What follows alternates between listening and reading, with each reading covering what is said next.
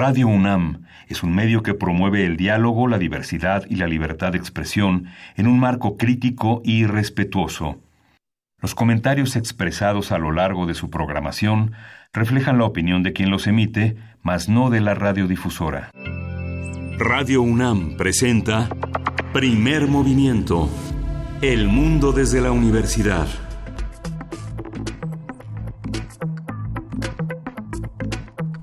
Hola, buenos días. Hoy es martes 2 de abril y son las 7.05 de la mañana en la Ciudad de México. Y buenos días, Berenice Camacho, ¿cómo estás? Buenos días, Miguel Ángel Quemain. Muy bien, muchas gracias. Buenos días allá afuera, ¿cómo están?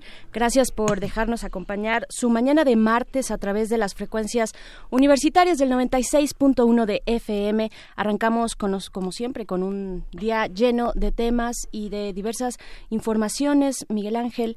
Y creo que eh, si estás de acuerdo, pues iniciamos. Iniciamos con nuestras notas iniciales, bueno, nuestros eh, primeros comentarios respecto a lo más importante, lo más destacado eh, de las últimas horas. Y pues bueno, hay que decir que el domingo pasado las autoridades universitarias dieron a conocer la lamentable noticia de la muerte de Jennifer Sánchez, estudiante del CCH Oriente una joven de apenas, de apenas 16 años. Su, su desaparición se reportó desde el pasado 20 de marzo en la alcaldía de Iztapalapa y pues bueno, la universidad a través de un comunicado demanda el, el, esclarecimiento de los hechos que pusieron fin a la vida de esta joven estudiante una noticia, por supuesto, lamentable que, que nos simbra eh, como comunidad universitaria y creo que es momento de cerrar filas en torno a estos, a, estos temas, a la violencia en todas sus dimensiones.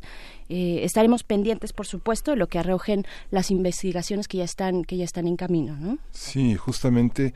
Y la universidad tiene una, una postura muy clara de defensa de su comunidad en torno, en torno a estos temas. Justamente el próximo viernes 7 de abril, la organización Mundial de la Salud eh, hace una, una amplia cobertura internacional del, de este día de la Día Mundial de la Salud que estará dedicado a hablar sobre la depresión y su multifactoriedad, las múltiples eh, consecuencias que tiene estar en, en, un estado de ánimo alterado, transitorio, pero en algunos casos también crónico.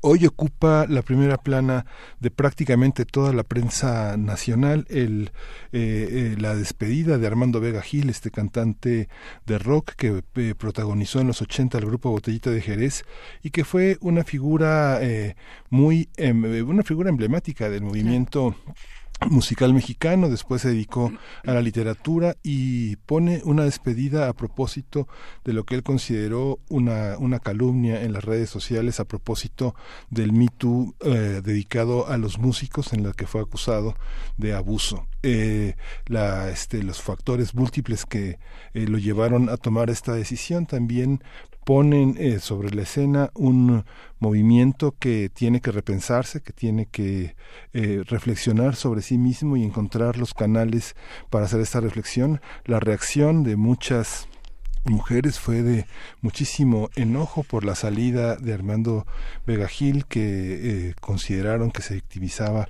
aún más con una salida que culpabilizaba al movimiento y que trataba de desestabilizar una queja legítima pero que había alcanzado también niveles muy radicales en ambos sentidos. Nosotros reiteramos la postura de la, de la universidad a través de la Abogacía General, que ha estado atenta a las denuncias en medios sociales relacionados con casos de abuso y violencia de género. Nuestra universidad, nuestra comunidad, que es tan amplia, que tiene académicos, trabajadores, alumnos, investigadores, este trata este problema a través de, todo un protocolo que desde 2016 la universidad eh, toma como un programa que se llama He for She de la ONU Mujeres y emitió un protocolo que se ha venido actualizando y modificando con la participación de la comunidad. No dejen, no dejen de acercarse a este protocolo, se puede consultar en www.igualdaddegénero.unam.mx. No hay que dejar pasar los abusos, pero también es importante que eh, las personas expertas, las personas que tienen en sus manos la legitimidad para abordar estos procesos, lo hagan. Y bueno, Berenice, pues son eh, parte de parte de las noticias de hoy que son eh, muy muy amplias y que tienen que ver también con la, la, la violación de derechos humanos amenazados a través de toda esta migración que pone de alguna manera tensa las relaciones entre México y Estados Unidos en ese tema, ¿no?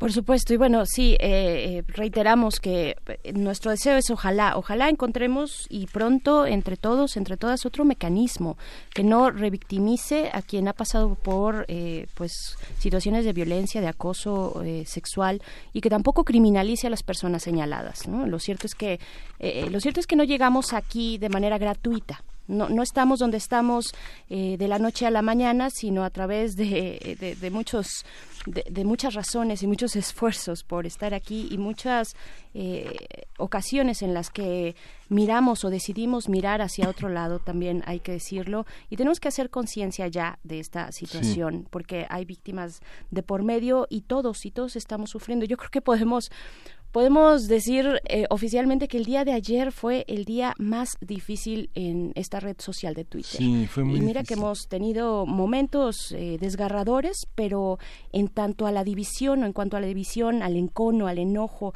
a, eh, digamos a las ofensas tan lamentables que nos damos unos a otros, pues sí, puede ser que el día de ayer haya sido el más difícil en cuanto a Twitter como espacio de opinión. ¿no? Sí, tenemos que repensar el tema de la fama, del prestigio público, de la legitimidad de nuestras acciones y de nuestra imagen pública, porque justamente hay todo un todo un, abanico de posibilidades que se han puesto en escena a partir de las denuncias de pederastia de las comunidades religiosas, no solo la católica, es una son son espacios de depredación que depredadores y depredadoras hacen desde sus espacios de legitimidad, médicos, abogados espacios que profesores, que tienen una enorme autoridad y que desde esa autoridad, desde esa fama pública, utilizan, lo utilizan para para agredir, para engañar, para manipular a personas que eh, han empeñado su confianza en estos espacios de, enorme legitimidad, como son los del auxilio espiritual, del auxilio de la salud y de la docencia.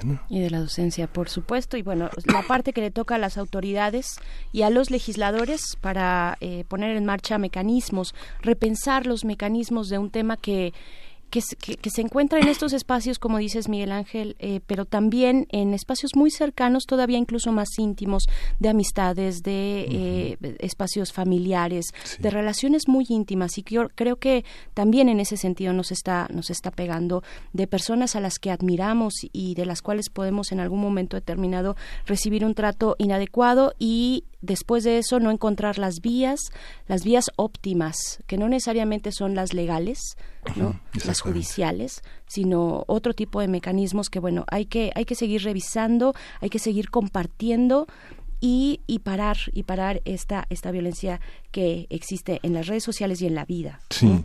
¿Qué opinan nuestros amigos de, Chihuahua, de la Radio Universitaria de Chihuahua? Radio Universidad de Chihuahua transmite con nosotros, transmitimos con ellos de 6 a 7 hora de Chihuahua, de 7 a 8 hora de la Ciudad de México en las frecuencias 105.3, 106.9, 105.7. Estrechemos nuestros lazos, díganos cómo amanecen en Chihuahua, mándenos postales sonoras, eh, estrechemos una amistad entre estos acentos, entre estas distancias que la radio acorta y que eh, están también nuestras redes sociales, Primer Movimiento en Facebook, P Movimiento en Twitter y 55 36 43 39, los teléfonos de contacto para quien se anima a descolgar el teléfono o a, apuntar con sus dedos los números que les acabo de decir, 55 36 43 39 y tenemos un programa eh, muy interesante para el día de hoy. Así es, vamos a iniciar con salud, hoy es martes de salud, vamos a platicar con la doctora Josefina Alberu Gómez, quien es presidenta de la Sociedad Mexicana de trasplantes. Eh, nos estaremos comentando acerca de las enfermedades del riñón. Empiecen a pensar sus preguntas para compartirlas con la doctora Josefina Alberu. Sí, tenemos también en Transformación de Conflictos, como todos los martes, la presencia de Pablo Romo, miembro del Consejo Directivo de Serapaz, Servicios de Asesoría para la Paz y profesor de Transformación Positiva de Conflictos en la Facultad de Ciencias Políticas en la UNAM, con el tema de hoy, los símbolos de paz y de resistencia. También en nuestra nota nacional, por ahí de las 8 o 10 de la mañana, eh, vamos a hablar de la eliminación del fuero, este tema que está presente en la discusión política eh, y que estará cada vez más eh, y, que ha estado además ¿no? en distintos momentos en, en nuestro país. Y pues bueno, estaremos platicando con Roberto Duque, académico de la Facultad de Derecho de esta universidad.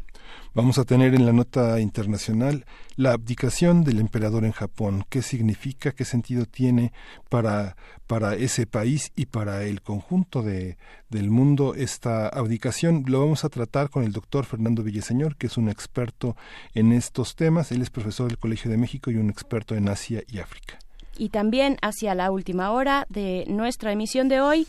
En nuestra mesa del día vamos a platicar de qué ¿Qué de humano, qué tanto de, del factor humano tienen los desastres naturales? Esto en una conversación con el doctor Jesús Manuel Macías Medrano, profesor investigador del CIESAS y pues cuyos proyectos de investigación abordan temas en el campo de estudio del proceso de riesgo y desastre este binomio interesante que estaremos abordando el día de hoy. Y pues bueno, ahí están, como dijiste, Miguel Ángel, nuestras redes sociales para que ustedes se pongan en contacto con nosotros y nos comenten sus, sus dudas, que nos hagan sus comentarios, que nos digan cómo están el día de hoy, este martes 2 de abril. Y pues vamos a empezar con música, Miguel Ángel. Sí, vamos a empezar con alguien que nos sigue haciendo mucha falta, Leonard Cohen, con The Partisan. When they poured across the border, I was cautioned to surrender. This I could not do. I took my gun and vanished.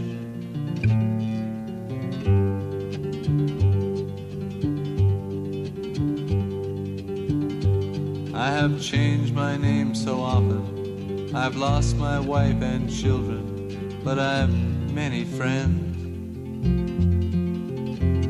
and some of them are with me.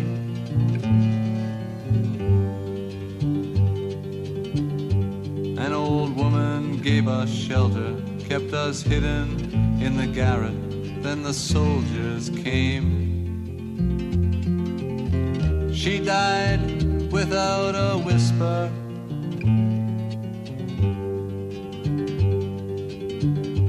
There were three of us this morning. I'm the only one this evening, but I must go on. The frontiers are my prison.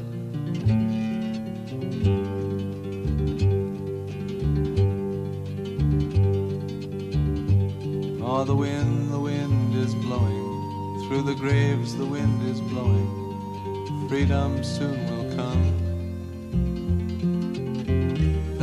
come from shadow.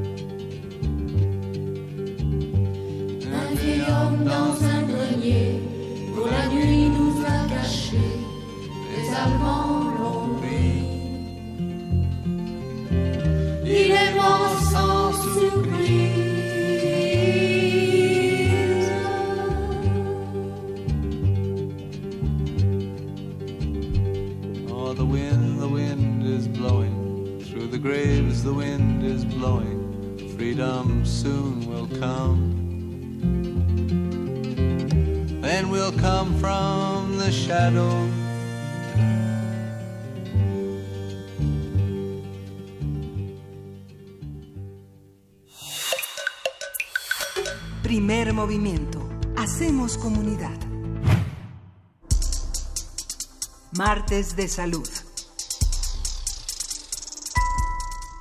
Los riñones son órganos del tamaño de un puño en forma de frijol. Se localizan cerca de la parte media de la espalda y realizan varias funciones para mantener la sangre limpia y químicamente equilibrada.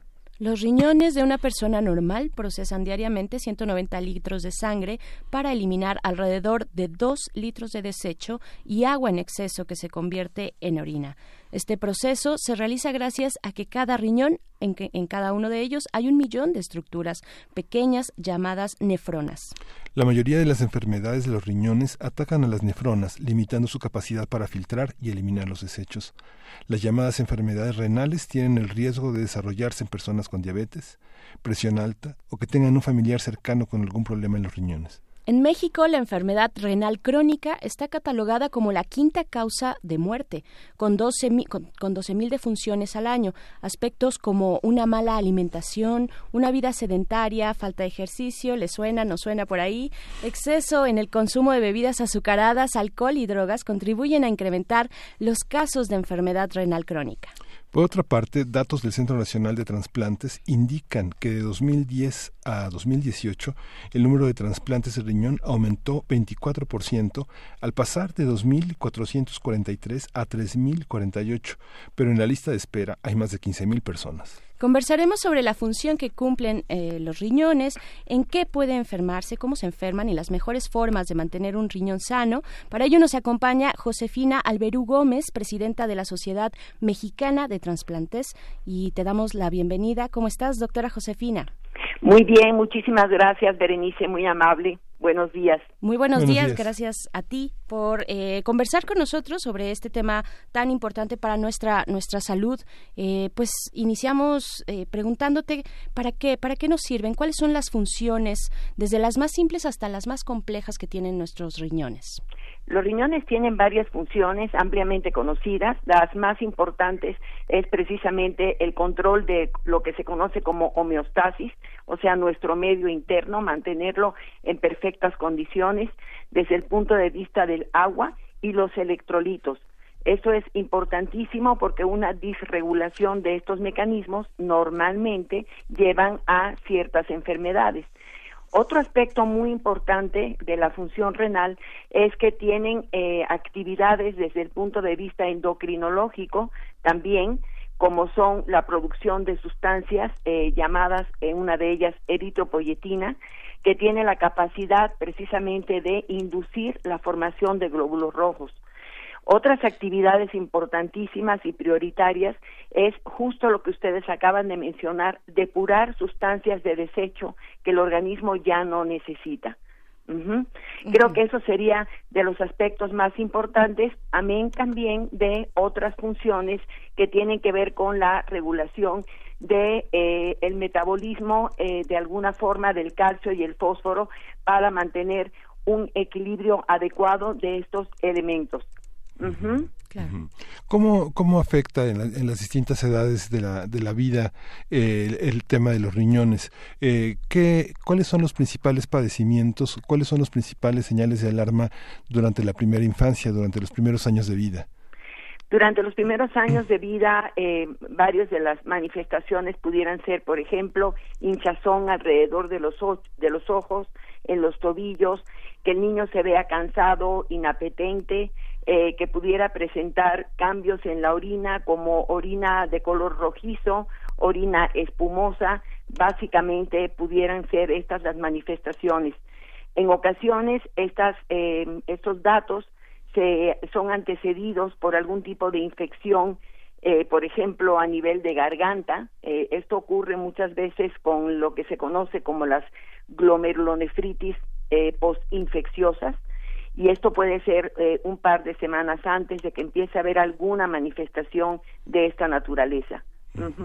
En la edad adulta, mucho tiene que ver, por ejemplo, lo que ustedes también claramente han puntualizado, como son aspectos relacionados con la diabetes, o sea, la enfermedad renal por diabetes, que es uno de los principales azotes en este momento, la enfermedad renal por hipertensión arterial y eh, la obesidad contribuye eh, de manera independiente al daño de los riñones.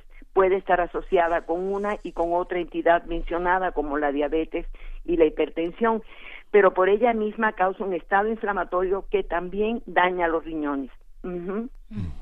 Claro. Y sobre estas dos, estos dos padecimientos, diabetes y hipertensión, eh, ¿podemos decir que nos estamos enfermando cada vez más jóvenes? Eh, bueno, sí, eh, estamos teniendo una, digamos, crisis. Esto, esto un poco es a nivel, a nivel mundial. se, o sea, se calcula que a nivel internacional, o sea, a nivel global, existe de 10 a 12% de la enfermedad eh, renal en, en la población. Imaginémonos en cifras lo que esto representa si calculamos que actualmente estamos alrededor de 7.500 millones de seres humanos. Es una, es una proporción elevadísima para tener una afectación de esta naturaleza. O sea, sí se está convirtiendo en un verdadero azote de la humanidad y se están haciendo grandes esfuerzos por muchísimas eh, asociaciones internacionales para poner precisamente en, en, en, aviso a todo el mundo para que puedan tomar medidas, eh, no, no únicamente a nivel de las digamos de las instituciones, sino también para crear conciencia en los propios habitantes del orbe sobre qué es conveniente y qué no es conveniente hacer. Es sabidísimo que la forma como se va a poder contender mejor con esta entidad es la prevención. Por más esfuerzos que se hagan en tratar eh, las, las eventualidades que desembocan en insuficiencia renal, el costo que eso tiene para las eh, entidades de salud es elevadísimo, de manera que está perfectamente claro que lo mejor que puede pasar es prevenir. Y esto es algo en lo que se está trabajando precisamente. Los riñones tienen una, una esperanza de vida, es, es, es un órgano que envejece paralelamente con la edad de la persona o, tiene posibilidades de, de, de, arruinarse con el paso del tiempo? Efectivamente, eh, como parte del proceso biológico natural del envejecimiento, los riñones van perdiendo esto que se conoce como, digamos que es una forma de medir que también están funcionando y es lo que globalmente se llama tasa de filtración glomerular. O sea, hay una, hay una forma de marcar cuánto va decreciendo la función renal y se sabe efectivamente que a partir eh, más o menos de los 40 años empieza a haber una declinación muy paulatina en condiciones normales y esto sí tiene que ver lógicamente con el paso eh, del tiempo, con la cronología del individuo. Eh, en, en cuando ocurren ciertas patologías, digamos que todos estos procesos se aceleran y el resultado final común de una serie de entidades que dañan al riñón van a acabar siendo lo que se conoce ampliamente como fibrosis, una forma de cicatrización que eh, precisamente abarca las estructuras funcionales del riñón fibrosis y otra cosa que se conoce como glomeruloesclerosis. Los glomérulos, que son una parte fundamental de lo que ustedes comentaban como nefronas, acaban perdiendo su capacidad de filtrar la orina de manera adecuada y de llevar a cabo todos los procesos como se deberían. ¿Y es distinto, por ejemplo, para hombres que para mujeres este proceso de, envejecimiento? Eh, en general es, es, es, es, similar en hombres y mujeres. Lo que sí se sabe es que eh, hay mayor frecuencia en general de insuficiencia renal en varones. Eh, esto es algo que se ha visto en, en diversas eh, poblaciones. Tampoco es que sea una diferencia del cielo a la tierra, pero sí hay un poquito más de prevalencia en hombres que en mujeres. El envejecimiento es relativamente lo mismo. Ajá. Sí. Oiga, doctora, eh, sabemos que, bueno, recetar es un arte y en el, en el, programa hemos tratado muchos temas, entre ellos el tema de el abuso de los eh, analgésicos, de los antibióticos. Eh, un médico que tiene un paciente de 30 años y que apuesta a quitar un, una enfermedad, un padecimiento a través de medicamentos que se filtran en el riñón está perdiendo vida el riñón. Este, ¿cómo, cómo tratar esos temas? Si, si nos puede explicar un poco en qué consiste los tratamientos y cómo el riñón envejece anticipadamente cuando hay malos tratamientos médicos? Sí, bueno, hay particularmente hay algunos medicamentos como los antiinflamatorios no esteroideos conocidos de manera global, ¿verdad? Así en esta con esta denominación que efectivamente pueden llegar a causar daño renal. Eh, muchas veces depende del tiempo de exposición, tal y como lo menciona, a este tipo de, fármacos. Eh, es por ello que normalmente se dan por un tiempo limitado y se trata, en la medida de lo posible, de sustituirlos en ocasiones por otros analgésicos que no tengan eh, el mismo tipo de conformación. En ocasiones, el daño que dan a los riñones eh, puede ser una entidad que se conoce como una nefritis túbulo intersticial aguda, o sea, es un daño caracterizado, está muy bien eh, eh, identificado como entidad, que puede tener como consecuencia que una vez que se quita el medicamento, normalmente se revierte, o sea, se mejora la función renal. No siempre, pero sí en la mayoría de los casos y eh, finalmente eh, la exposición crónica a este tipo de fármacos también puede dar un daño crónico efectivamente tal como lo señala. De manera que cuando se van a tener que utilizar sí debe de haber en términos generales una supervisión. Hay padecimientos que necesitan eh, la utilización de eh, de antiinflamatorios no esteroideos por un tiempo más o menos prolongado, porque es la única manera realmente de poder mejorar la sintomatología de la persona. Y en esos casos, pues, eh, si no hay otra alternativa, se les da y se vigila de cerca cómo está la función renal. ¿Y hay medicamentos también que puedan contrarrestar? Vaya, o, o qué podríamos hacer para, pensando en las personas que tienen alguna enfermedad o padecimiento crónico y que requieren eh, del consumo de estos medicamentos que llegan a afectar nuestros riñones? ¿Qué se puede hacer para revertir eh, qué buenas prácticas bueno, lo, volvemos al punto que lo más importante en general es la prevención.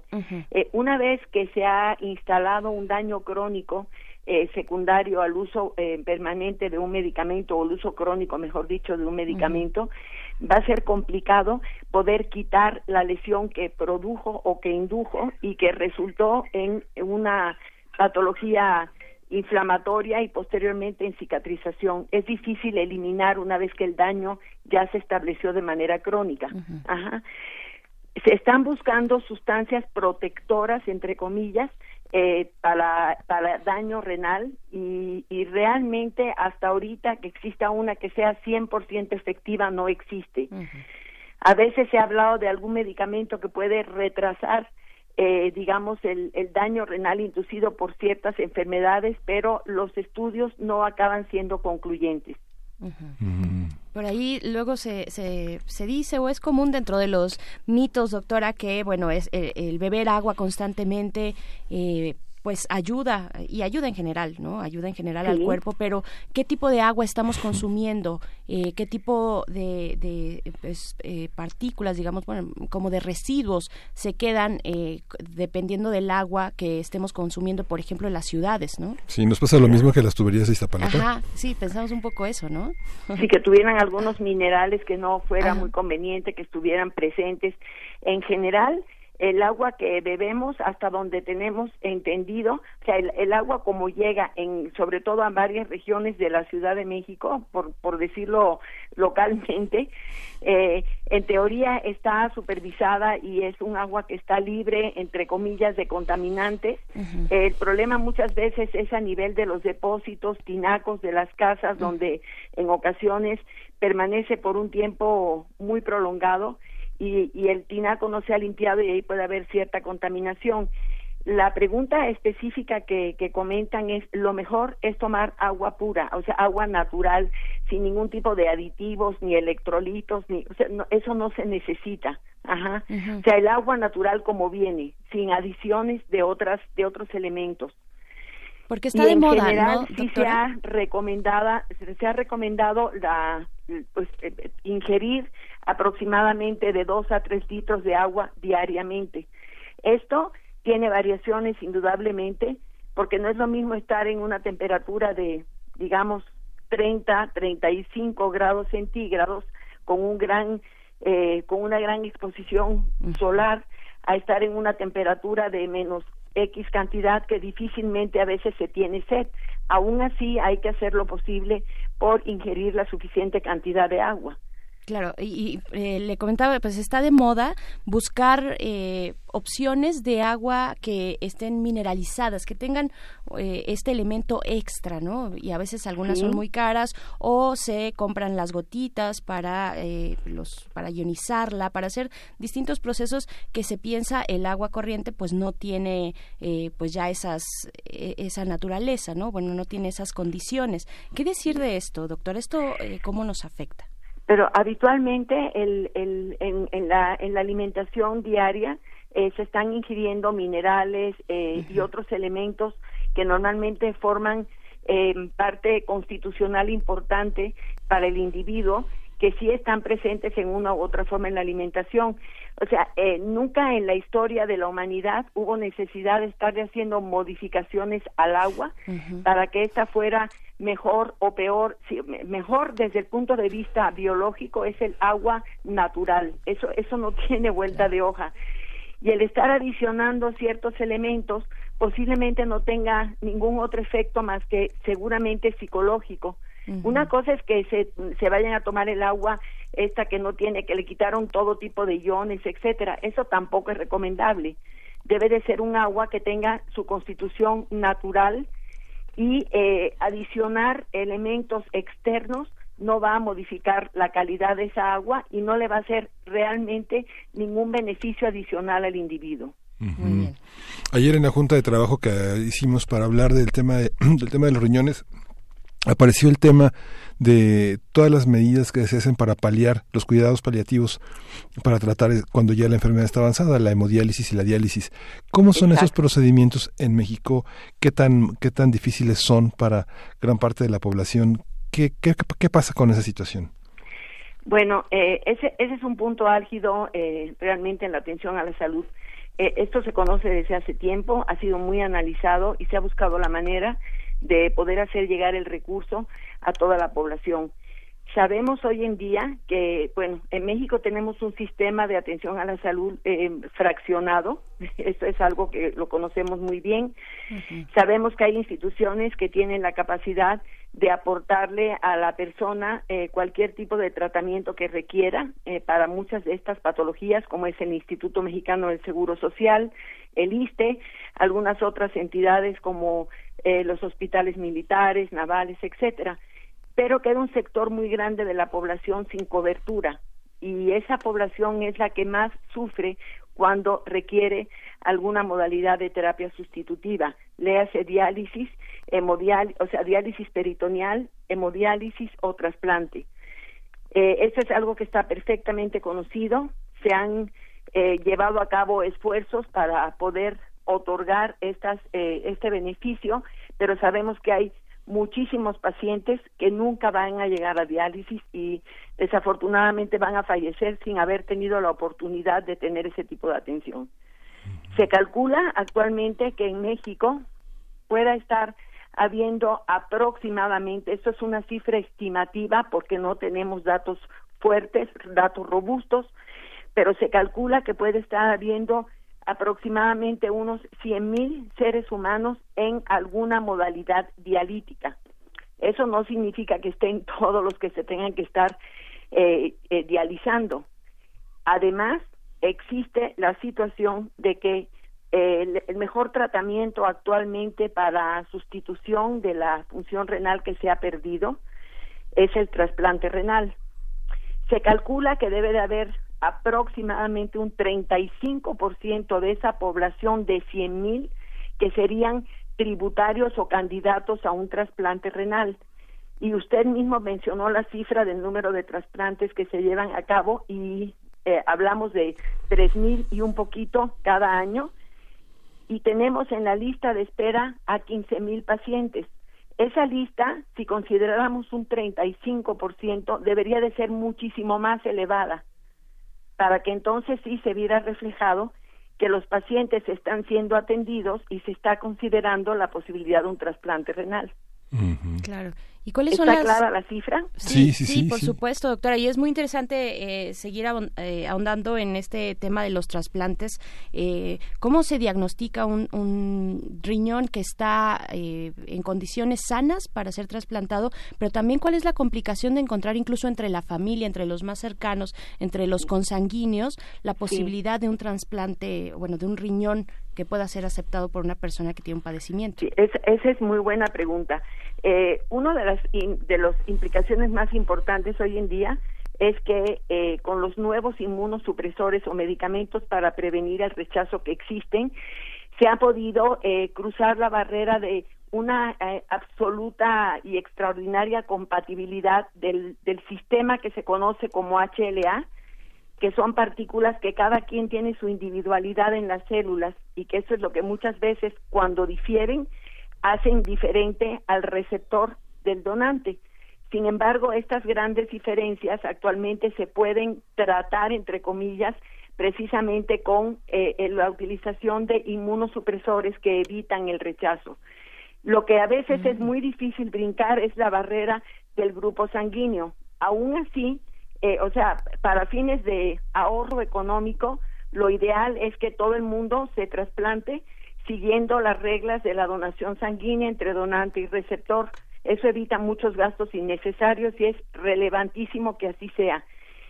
Y se tienen que hacer otros estudios que son un poco más complejos para indagar si el que va a recibir el riñón tiene anticuerpos formados antes del trasplante en contra del donador, porque eso sí es eh, un factor que empobrece los resultados. Lo estoy explicando de manera muy global. Sí, pero muy clara. Este, esta, esta, el gobierno, bueno, no, no solo el gobierno, que todo el sistema de salud y, parte de la comunidad que familiar que está en estos procesos tienen que someterse a protocolos sobre la eh, sobre la donación de órganos. Tenemos en este en este aspecto un protocolo que anime a los familiares, anime a los amigos a, ser donadores. ¿Cómo se vive con un solo riñón después de, de ofrecérselo a, un a un ser querido, a un amigo? Sí, eh, muy buenas preguntas también. Eh, actualmente en México se llevan a cabo de manera general 70% de trasplantes de riñón de donante vivo y 30% de donante fallecido. Mm. Sabemos que esta tasa de donante fallecido se va a ir incrementando progresivamente. Ha requerido muchísimo esfuerzo y trabajo y hay muchísimo compromiso tanto de instituciones como de gente dedicada a la materia. Hablamos de clínicos y cirujanos y gente que se dedica a la coordinación de trasplantes que tienen una labor extraordinaria. Eh, cuando hablamos de los resultados, en general, los resultados a largo plazo son mejores siempre con un injerto o un órgano procedente de un donante vivo sano. Sin embargo, estamos dejando, como usted lo señala, a un individuo con un solo riñón. Por muchísimos años se ha considerado que donar un riñón es eh, una, sobre todo en una persona sana, no le acorta ni la calidad ni la cantidad de años de vida. Esto es algo que se ha podido corroborar en múltiples estudios epidemiológicos, eh, sobre todo donde hay poblaciones que tienen toda la información disponible y lo que se ha podido denotar es que hay un riesgo muy pequeño, muy pequeño para cierto grupo humano que donó un riñón que pudieran con mayor facilidad llegar a desarrollar enfermedad renal crónica a los al paso de los años comparado con grupos de su misma edad que no donaron, igual de sanos. No sé si esto quede claro. Es un riesgo mínimo, pero existe y este que decírselo a los donantes. Eh, en realidad, si hay campañas para promover este, la donación, eh, normalmente se le expone a una persona cuando es diagnosticada con este con esta seria enfermedad y que es tributario de hacerse un trasplante, si cuenta con algún familiar que pudiera ser su donante y la verdad es que la solidaridad nacional eh, es, es, clarísima. De ello nos habla que 70% de los trasplantes provienen de un donante vivo en México. Y no quiere decir que se quiera seguir haciendo ese número de trasplantes a partir de donante vivo, pero mientras no incrementemos de manera absoluta el número de posibilidad de ofrecer a los pacientes un órgano procedente de un donante fallecido, pues vamos a tener que seguir, eh, ni modo, trabajando con esta fuente de donación.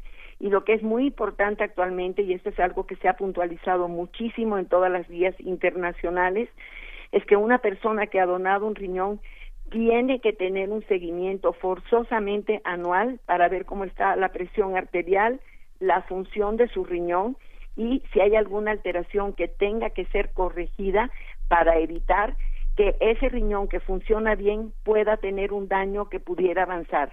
Y hablo específicamente de si empieza a tener la presión arterial elevada o a tener cierta excreción de proteína por la orina. Eso se debe de tratar. Y por eso es importantísimo que se haga una cita anual en todos los donantes. Y ese es un compromiso de todas las instituciones. Muy bien. Doctora, quienes nos escuchan le preguntan, Mayra Elizondo, por ejemplo, pregunta si hay que fijarnos eh, en qué, en qué tipo de síntomas nos tenemos que fijar antes de que se haga evidente que tenemos un problema en el riñón. Eh, ¿hay, ¿Hay manera de detectar antes de, de cuidar, eh, de alguna manera, de ir a consulta y hacer particularmente un, estudio para eso? ¿O cómo nos damos cuenta?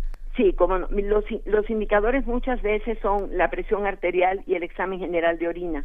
Eh, frecuentemente con un examen general de orina, sobre todo si empieza a haber, por ejemplo, pérdida de proteína de manera normal, presencia de glóbulos rojos, de exceso de glóbulos blancos y algunas, eh, eh, digamos, excreción de lo que se conoce como cilindros, que son eh, conglomerados de proteínas y células. Esto debe alertar al médico normalmente para, para checar qué es lo que está ocurriendo.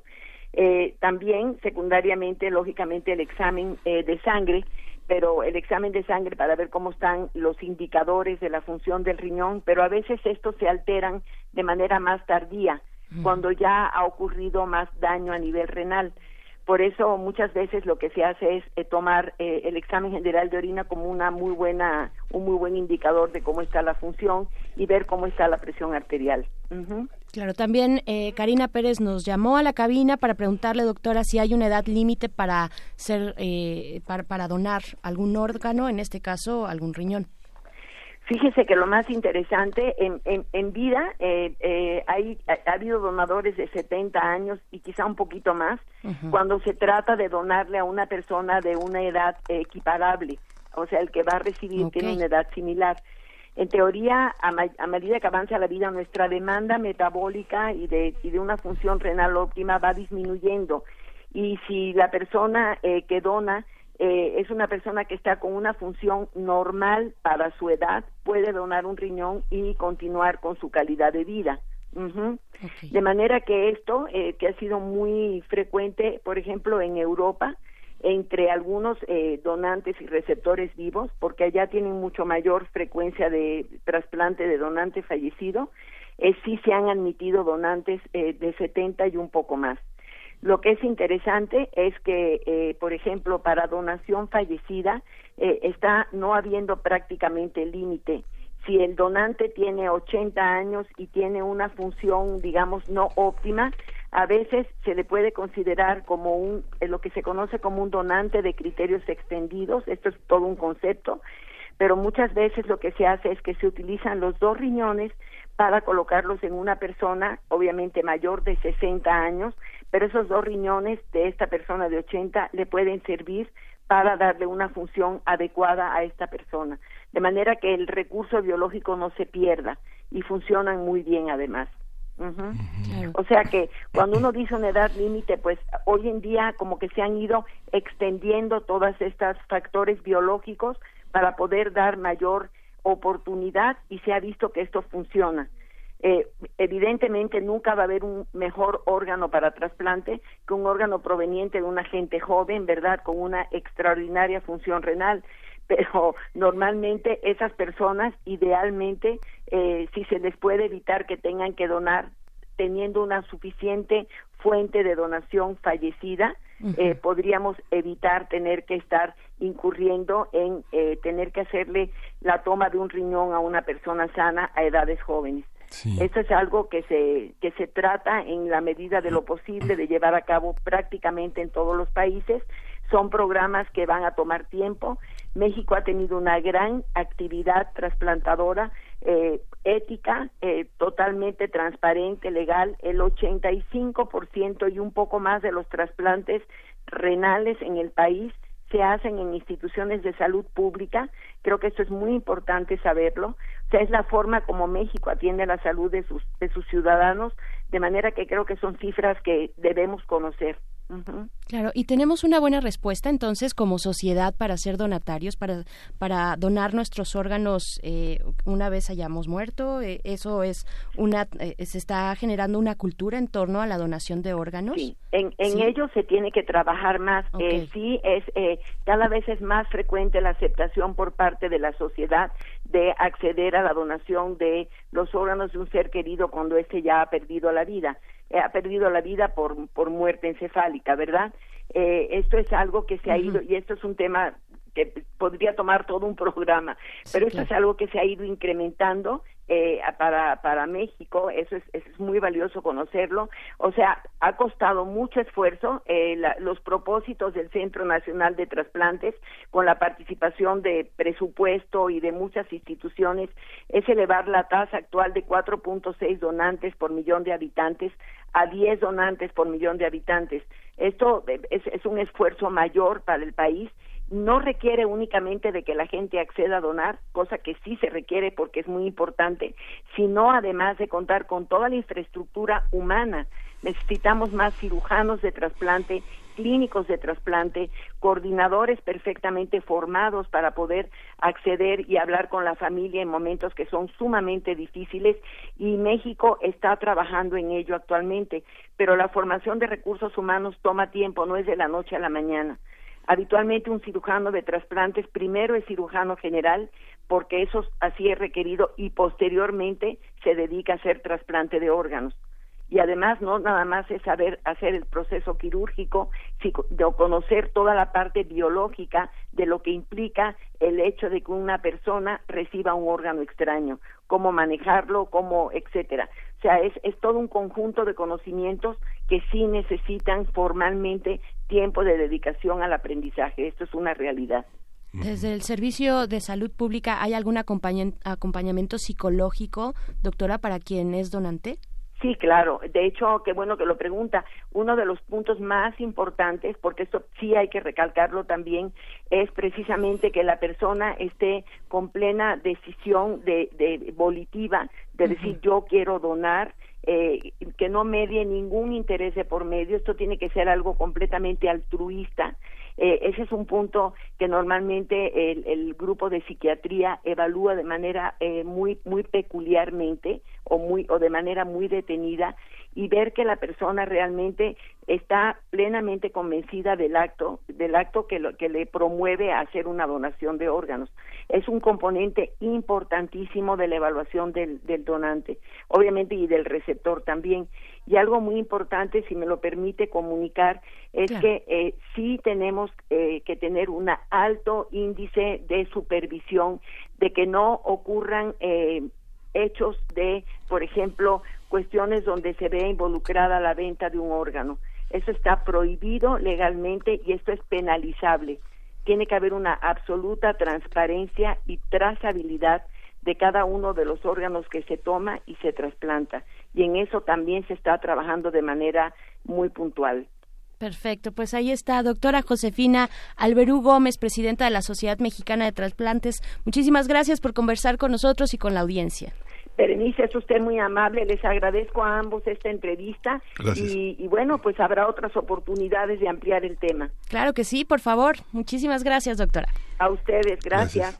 ¿Qué opinan nuestros amigos de Chihuahua? Antes de despedirnos, hay una, hay una serie de notas que ocupan la primera plana de Chihuahua, que fue es justamente Luz Estela Castro Rodríguez, que integra el Consejo de la Judicatura Estatal, parece que alteró los resultados de un examen que eh, elaboró la Universidad Autónoma de Chihuahua. ¿Qué piensan? ¿Qué tienen de información al respecto? ¿Cómo vive la comunidad universitaria esta designación de jueces, de magistrados en, en ese estado?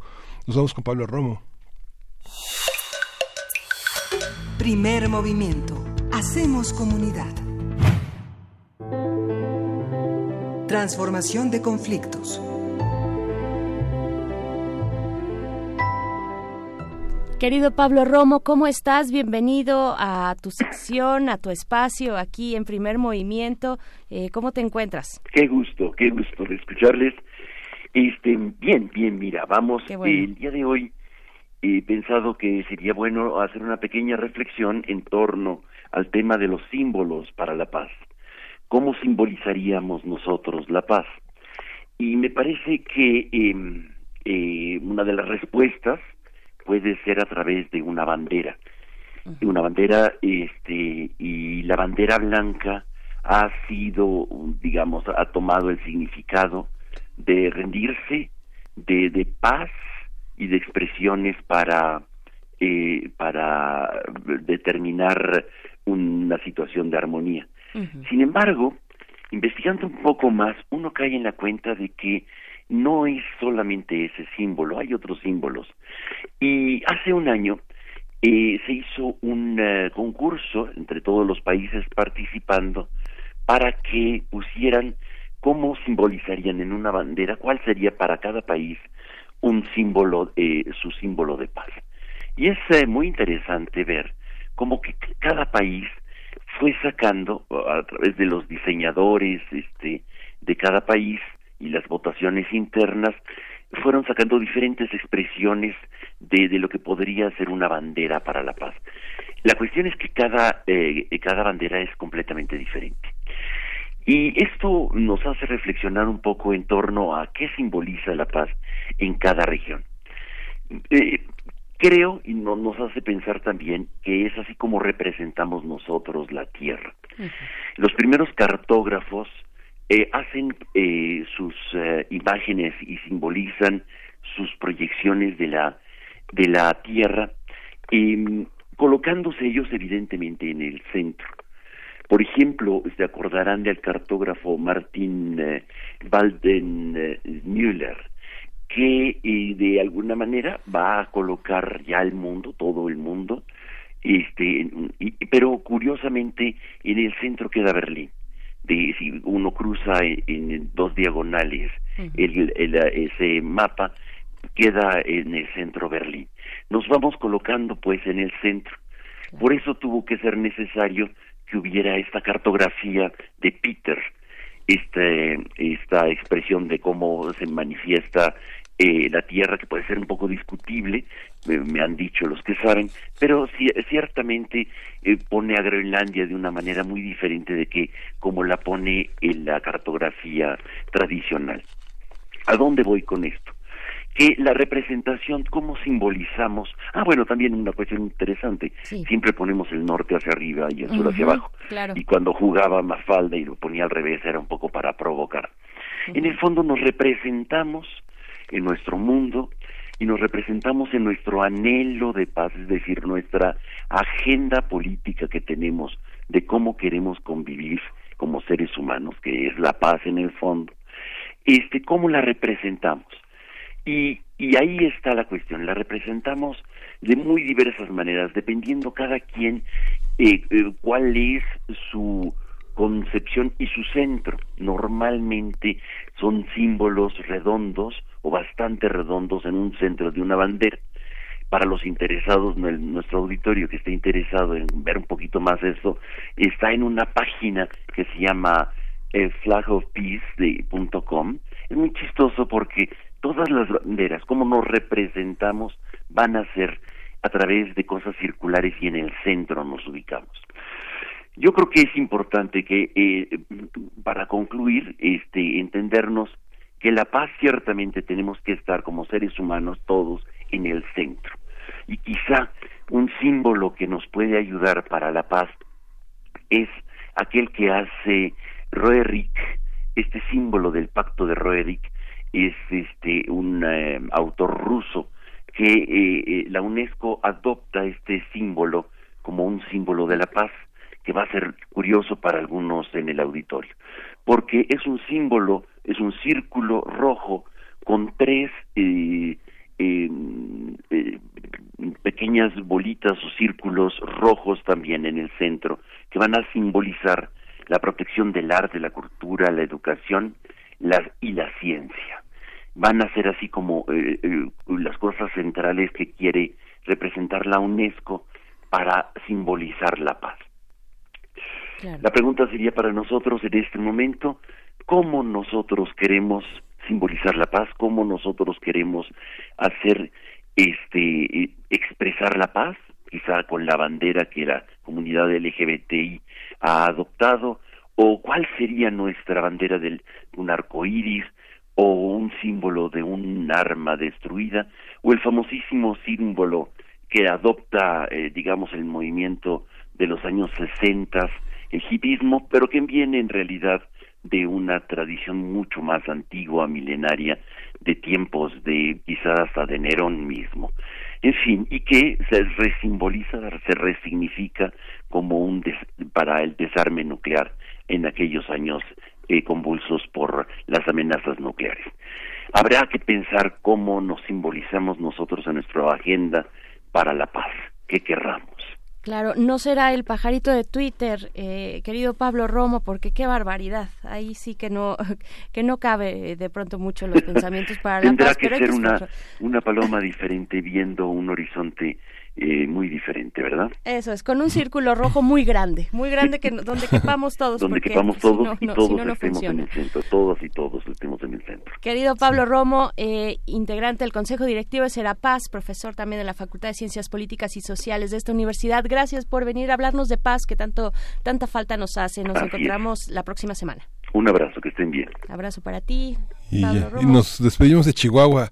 Adiós amigos de Chihuahua, nos vemos mañana. No dejen de enviarnos postales, sonoras, díganos qué pasa, qué, cuál es la vida intensa de esta universidad que eh, construye de alguna manera también el pensamiento y la legalidad también del estado de Chihuahua, este gran estado. Adiós, nos vamos a la segunda hora del primer movimiento.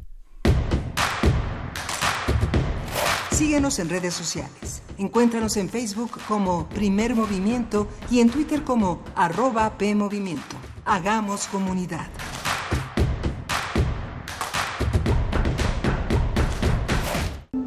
Te invitamos al curso El arte prehispánico. ¿Es arte? Hola, soy María Teresa Uriarte. Me gustaría mucho invitarlos a que participen conmigo a ver si el arte prehispánico es arte o no. Imparte la doctora María Teresa Uriarte. Teresa Uriarte. Sala Carlos Chávez del Centro Cultural Universitario. Los días 8, 9, 10 y 11 de abril, de las 17 a las 19 horas. Informes al 5622-7070, 5622-6605 o en www.grandesmaestros.unam.mx. El cupo es limitado. Inscríbete ya. Invita al programa Grandes Maestros de Cultura UNAM. Lo que nos define, el trabajo. Lo que nos motiva, el bienestar de todos los mexicanos. En Baja California somos el segundo lugar en generación de empleos en la frontera norte y uno de los seis estados con mayor inversión extranjera directa. Y en Puebla somos el estado que más avanzó en infraestructura y calidad educativa. Además, facilitamos la apertura de miles de empresas. Esa es la forma de gobernar del PAN, cerca de la gente. Acción Nacional, unidos y fuertes para defender a México. Propaganda dirigida a los militantes del PAN. Prevenir un incendio forestal es más fácil que combatirlo. Está en nuestras manos. En bosques y selvas, no arrojes colillas de cigarro ni basura. El fuego puede iniciarse con el efecto lupa que provocan los desechos en vidrio y el sol. Si detectas un incendio forestal, llama al 911 o al 01800 4623 6346. Sistema Nacional de Protección Civil, Secretaría de Seguridad y Protección Ciudadana. La música, la partitura, la idea y la persona detrás. Escuchemos a los autores en Fa, nuestros compositores en síntesis. Un espacio de entrevistas a jóvenes creadores mexicanos de música académica.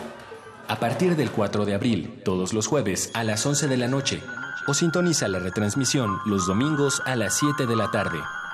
96.1 de FM. Radio UNAM, Experiencia Sonora.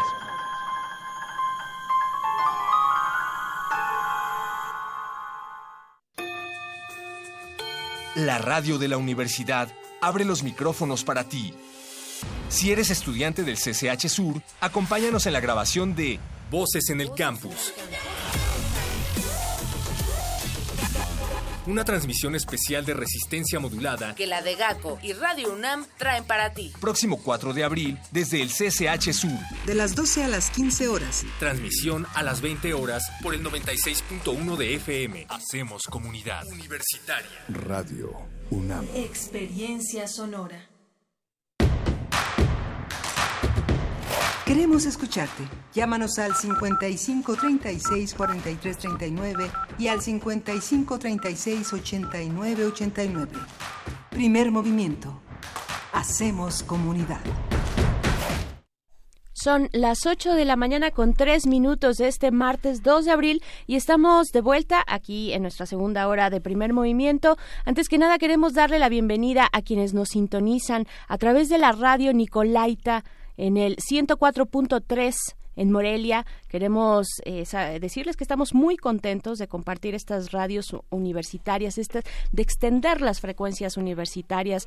Ya lo hacemos en la primera hora con la Universidad de Chihuahua, la Universidad Autónoma, y ahora también en nuestra segunda hora con la Universidad Michoacana de San Nicolás de Hidalgo, que lo hemos dicho aquí reiteradas veces, tiene una tradición, una tradición importantísima que eh, pues nos llena de, de, orgullo llegar hasta allá a través de estas radios universitarias, de esta red universitaria. Y pues gracias, gracias por acompañarnos. Miguel Ángel Quemain, seguimos aquí con algunos comentarios de la audiencia. Sí, justamente Navilia nos, eh, Navil, Navilia en el Twitter, nos eh, señala, primer movimiento, la elaboración y aplicación de exámenes estuvo a cargo de la Ibero MX y la Universidad Autónoma de Chihuahua. la Universidad Autónoma de Chihuahua solo prestó las instalaciones para que esto se llevara a cabo trabajo con respecto a lo que comenté hace unos momentos. Eh, se señaló en distintos medios periodísticos que la Universidad Autónoma de Chihuahua era la institución encargada de aplicar los exámenes, pero Luz Estela Castro instruyó sin motivo fundado a que la Universidad Autónoma de Ciudad Juárez realizara las evaluaciones para recibir directamente los resultados. Este señalamiento pues eh, quita de alguna manera credibilidad, eh, legitimidad a la actividad del Consejo de la Judicatura porque eh, se, se, protesta por la selección de dos jueces de lo familiar, 13 civiles, 39 penales durante 2018. Bueno, vale la pena que participen, que nos señalen eh, qué pasa con estos procesos que tanto afectan a una entidad tan perseguida por la delincuencia organizada comentábamos ayer la cantidad de homicidios que desde 2016 han quedado sin resolverse. ¿no? Por supuesto, sí. Otro de los temas que tendremos probablemente que abordar de manera más profunda eh, aquí en primer movimiento, junto con el tema de la reforma educativa, que bueno, está estancada, ¿no? Algunos legisladores ya han dicho, Marta Tagle particularmente dice y se queja eh, y señala bastante este tema de pues cómo una parte, un, grupo de la coordinadora de trabajadores de la educación, pues está eh, deteniendo, está cooptando, ella dice, este proceso para analizar, para que se lleve a cabo eh, la discusión y análisis de un dictamen sobre la reforma educativa que ya ha sido mayoritariamente aceptado por el por, por, por diputados. Entonces, bueno, este sí es, es, esto está costando mucho trabajo sacarlo adelante. Ella pues señala directamente al gobierno federal y por y al, mismo Congreso por permitir que, eh, que, la coordinadora o que este grupo de la coordinadora tenga este poder sobre el proceso de reforma educativa. Sí, y justo esta semana, entre el día de ayer y el próximo lunes, se, se discute la, los, eh, los nombramientos del órgano, de los órganos internos de control de los organismos autónomos. Esto es muy significativo para quienes eh, construyen la la credibilidad de las instituciones y sus operaciones, se designarán nuevos, eh, nuevos titulares de organismos, eh, de órganos internos de control en el INAI, en el COFEC, en el IFETEL, en el INEGI o INEG, en el INE y en la, y en la Fiscalía General de la República. Es un proceso que concluyó el 22 de marzo y que justamente se tienen que publicar las listas de los eh, que fueron las personas que fueron seleccionadas para que tener un resultado ya el 8 y el 28 empezar a hacer este proceso que es tan importante para el periodismo mexicano, para quienes rinden cuentas, para quienes demandan eh, la transparencia de las instituciones. Ojalá y este proceso este, tenga la atención que merece por parte de comunicadores y de sociedad y de la sociedad en general. Así es, y pues bueno, vámonos con nuestra eh, segunda hora. Vamos a tener nota nacional y también internacional. En la primera estaremos hablando de la eliminación del fuero con Roberto Duque, académico de la Facultad de Derecho de esta universidad. Y también en la nota internacional, por ahí de la media hora, hablaremos con el doctor Fernando Villaseñor, profesor, profesor del Colegio de México, especialista en Asia y África. Estará por acá en cabina hablando de la abdicación del, em-, del emperador en Japón. Agradecemos mucho sus comentarios del otro lado de la bocina y a través de nuestras redes sociales arroba P Movimiento en Twitter, en Facebook también nos encuentran como Primer Movimiento y ahora sí vámonos a la nacional. Primer Movimiento. Hacemos comunidad. Nota Nacional. Con 111 votos a favor y uno en contra, el Senado aprobó la semana pasada reformas constitucionales en materia de fuero para el presidente de la República, diputados federales y senadores, para que puedan ser juzgados por traición a la patria y delitos graves. Con la modificación de los artículos 108 y 111, dichos funcionarios podrán ser juzgados por delitos como violación, delitos electorales, corrupción, desaparición de personas, delitos en materia de armas de fuego y explosivos y también por delitos en materia de hidrocarburos hidrocarburos, petrolíferos o petroquímicos. El fin de semana, Mario Delgado, coordinador del grupo parlamentario de Morena en la Cámara de Diputados, anunció que atenderá la petición del presidente Andrés Manuel López Obrador para que los gobernadores también sean incluidos en la iniciativa aprobada por la Cámara Alta. Conversaremos sobre el fuero constitucional, los delitos que contempla y la petición para que los gobernadores también sean sometidos a esta a esta nueva figura. Nos acompaña eh, doctor, eh, Roberto Duque, quien es académico de la Facultad de, Derecho de esta universidad. Bienvenido. ¿Cómo estás, Roberto Duque? Duque, te, te saludamos aquí en cabina. Miguel Ángel Quemain y Berenice Camacho. Buenos días. Muy buenos días, Berenice. Un placer estar con ustedes, como siempre. Hola, Miguel Ángel.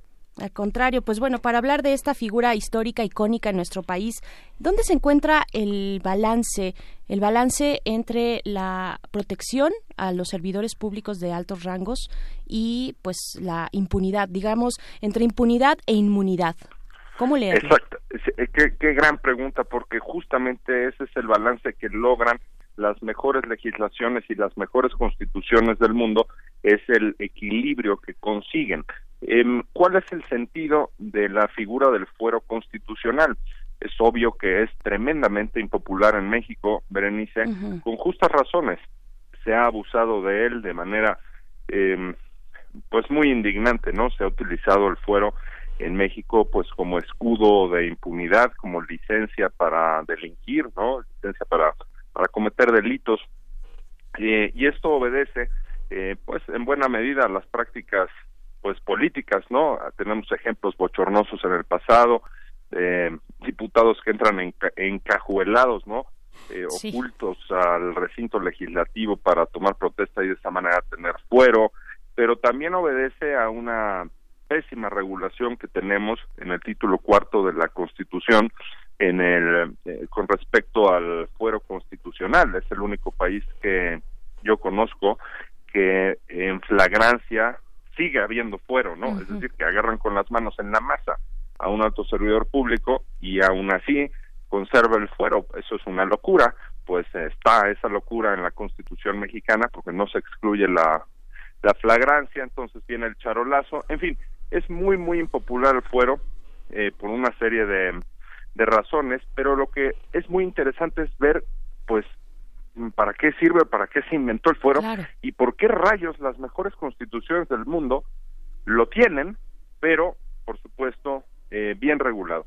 Y la respuesta es que quien detenta pues una eh, función o realiza una función muy importante eh, del Estado, eh, pues es importante que no esté sujeto a persecuciones políticas. Ese es realmente el origen del fuero, ¿no? Por ejemplo, en Inglaterra hace muchos siglos que el rey no encarcelara a los miembros del Parlamento cuando no le gustaban las reglas que estaban que estaban poniendo, ¿no? Entonces, bueno, pues viene una, digamos, eh, un filtro que el fuero en realidad eso es lo que es, un filtro para que en lugar de imputar directamente a una persona y que pudiera ser, y ha pasado muchas veces en la historia, una persecución política o que el Poder Judicial le invente delitos al, al presidente, por ejemplo, bueno, pues que haya eh, este procedimiento de desafuero que es un filtro, o sea, que el Congreso, la representación en la Cámara de Diputados en este caso, diga, si hay elementos no es un vil invento, no es una vil persecución política, si hay elementos, pues luz verde para que se procese a determinada persona. Por lo tanto, esto de decir es que ahora por fin, si se aprueba esta reforma eh, del fuero, la de hace unos poquitos días que está en procesamiento, entonces por fin van a poder ser enjuiciados los altos funcionarios, pues esa es, esa es una falsedad, porque siempre han podido ser enjuiciados los funcionarios con excepción así el presidente, mm, pero diputados, senadores y tal han dicho por fin van a ser siempre han podido ser, ¿por qué delito? Por el que sea, pero siempre y cuando se dé esa luz verde en el legislativo. Claro que es este proceso de desafuero, ¿no? Exactamente, declaratoria de procedencia, le llaman la Constitución, porque usa eufemismos la Constitución, ¿no? Formas suavecitas de decirle a las cosas. Entonces no vamos a encontrar la palabra fuero en la Constitución, ni desafuero, sino eh, pues eh, un mecanismo de declaración de procedencia penal, pero en realidad es eso. Sí, básicamente. Para que se actúe penalmente contra la figura este, investida con el voto popular, ¿no? Exactamente, sí, eh, y, claro, lo que protege el fuero constitucional es la función. O sea, eh, yo sé que es muy impopular defender al fuero eh, en México, pues por lo que ya dije, pero, pero hombre, el sentido que tiene es el de preservar los equilibrios constitucionales. Esa es la función que cumple. Por ejemplo, si uno revisa la constitución de Alemania, el fuero está perfectamente regulado sí que tienen esta condición especial las altas autoridades, pero no es en defensa de la persona, es en defensa del órgano. Los miembros del Parlamento pues tienen esa protección para que no llegue alguien a querer disolver al Parlamento. El eh, titular del Estado pues igual, para que no llegue un derrocamiento por vía de una imputación falsa eh, judicial. Entonces, estamos en el ámbito, en el derecho constitucional, pues de los equilibrios, ¿no? Y que no pues vaya a haber una ruptura del orden constitucional, que no eh, vaya a haber una crisis eh, constitucional. O sea, es como parte, el fuero constitucional bien regulado, que es lo que urge en México, es como una suerte de sistema inmunológico, son como los anticuerpos para evitar autogolpes de, de Estado. Y ese es el camino al que hay que ir, yo creo. No eliminar el fuero porque en el largo plazo o en el mediano plazo, híjole, nos puede costar muy caro que de pronto digamos, ah, caray, sí existen las persecuciones políticas. Por ejemplo, la de López Obrador en 2005. Ese es un muy buen antecedente, ¿no? Eh, los partidarios de López Obrador decían, no al desafuero. López Obrador tenía fuero, estaba siendo perseguido políticamente, pues era obvio que esa persecución era para inhabilitarlo hacia las elecciones de 2006, recordamos, ¿no? El caso del, del Encino, ¿no? Berenice eh, Miguel Ángel, eh, aquel célebre caso por el cual pues se le quería procesar penalmente a Andrés Manuel López Obrador, pues tenía fuero y qué bueno que tenía fuero porque cuando menos eso pues retardó que hubiera un encarcelamiento y al final el desenlace fue pues que ya no se procedió a pesar de que lo desaforaron pero eh, digamos el lema era no al desafuero ¿qué quiere decir no al desafuero? pues quiere decir sí al fuero que el fuero proteja a una persona que está siendo perseguida políticamente, ¿no? Entonces, ahora eh, es curioso que el discurso es contrastante. Antes era no al desafuero, ahora es no al, al fuero. Entonces, yo lo que digo es, em, eh, mejoremos la legislación, em, resolvamos los problemas que tiene la legislación muy serios en materia de fuero constitucional pero por ningún motivo desaparecerlo porque ese es un error en términos de estrategia de país en términos de derecho constitucional, como lo he dicho. Sí, y es que la ley de responsabilidades de servidores públicos, que, eh, que es vigente también porque es una ley federal para los gobernadores, eh, llevaría a procedencias de, en el caso de incumplimiento de algunos programas federales. Por ejemplo, vimos la, este, toda la, eh, la, disputa entre Javier Corral y el gobierno federal con la asignación de los presupuestos y el incumplimiento que esos procesos que se llevan por una parte periféricamente afectan a otros procesos que se tienen que cumplir por mandato constitucional del Estado de Chihuahua o por el mandato constitucional en el propio Estado y que generan que generan contradicciones y paradojas muy complejas. Eh, ¿Es así, Roberto? Sí, bueno, el, el punto es eh, en las entidades federativas, pues eh, hay un régimen que puede determinar, digamos, en la libre configuración que tienen los congresos locales eh, de las normas, pueden determinarlo, ¿no? Ese es el caso, pues también incluido el, el tema del fuero constitucional. Hay algunas excepciones, ¿no? Eh, en la Constitución, en donde pues sí se puede, digamos, proceder en contra de funcionarios cuando, por ejemplo, se, se trate de recursos eh, federales, pero en términos generales, cada entidad federativa la que mm, establece pues la normativa que rige. Ahora estaba em, introduciendo en efecto Mario Delgado este tema de que se incorpore a los gobernadores a este a este régimen. Entonces, bueno, pues mm, no sé si ya a detalle hizo la propuesta, pero pues una posibilidad es que entrara en el 116 constitucional el este tema y que y que operaba para todos como para dar la directriz a las entidades federativas desde la Constitución para que emitan pues una em, eh, normativa precisa al respecto. Claro. Y bueno, estamos también ante un nuevo panorama. Ya lo decías, eh, Roberto Duque, ya lo decías eh, de, aquel, de la diferencia entre aquel 2006, ¿no? Eh, que, que, se preparaba todo para la campaña presidencial y se desafuera, o se le hace este juicio de procedencia a Andrés Manuel López Obrador, que era el jefe de gobierno de esta ciudad. Eh, al momento de hoy, cuando Andrés Manuel López Obrador es el jefe del Ejecutivo Federal y tenemos pues este combo de la 4T donde cambia el discurso. Este combo me refiero por un lado a la prisión preventiva oficiosa, ¿no? El artículo, eh, la reforma al artículo 119 19. Mm. Sí, ¿verdad? Ajá, sí. Eh, prisión preventiva oficiosa para distintos delitos, entre ellos tres que tienen que ver directamente con el ejercicio de gobierno, que podría ser corrupción, delitos electorales y desvío de, eh, y desvío de recursos también, eh, uso de recursos. Bueno, hay tres delitos ahí que tienen que ver directamente con el enriquecimiento ilícito. Enriquecimiento ilícito, exacto. Eh, y, y bueno, eso por un lado y por otro lado esta cuestión del fuero. ¿En qué, en qué lugar pone a servidores públicos de la investidura como la presidencial, ni más ni menos, si, si esto siguiera avanzando por ese camino, ¿en qué escenarios nos estaríamos colocando o nos está colocando esta nueva realidad de la 4T cuando si a un presidente de la República se le señala como sabemos, eh, sería el proceso de la prisión preventiva oficiosa, se le señala o se le investiga por parte del Ministerio Público, un fiscal, sobre actos de cualquiera de estos delitos de corrupción, este, desvío de recursos, etcétera. ¿Qué, qué, estaría pasando en nuestro país? A ver, vamos a hacer como un ejercicio eh, de imaginación para pensar, bueno, el presidente de la República podría estar en la posición de, eh, en funciones, tener, eh, estar en, prisión preventiva oficiosa.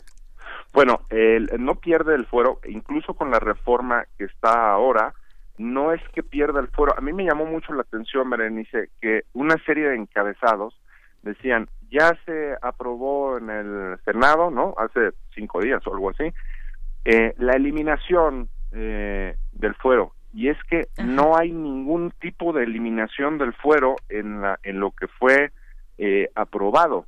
Lo que hay es una ampliación en el catálogo de delitos por los que pudiera ser procesado el presidente de la República, pero, pero nada más. Es decir, lo, lo que está ahora establecido en la Constitución es que eh, solo puede ser el presidente de la República eh, eh, procesado, acusado por delitos de traición a la patria y delitos graves del orden común. y entonces eso se amplifica exactamente en los términos que estás diciendo. Incluye lo del artículo 19, 19. constitucional que dice lo siguiente, ¿no? Eh, casos de, bueno, la prisión preventiva en los casos de delincuencia organizada, homicidio doloso, violación, secuestro, trata de personas, delitos cometidos con medios violentos como armas y explosivos, delitos graves que determine la ley contra la seguridad de la nación, el libre desarrollo de la personalidad y de la salud. Ese es el artículo 19. Además vienen delitos electorales delitos de corrupción, específicamente el que te mencionaba de enriquecimiento ilícito. Entonces, se amplía el catálogo, pero en todos esos casos tiene que ser acusado ante el Senado, es decir, fuero.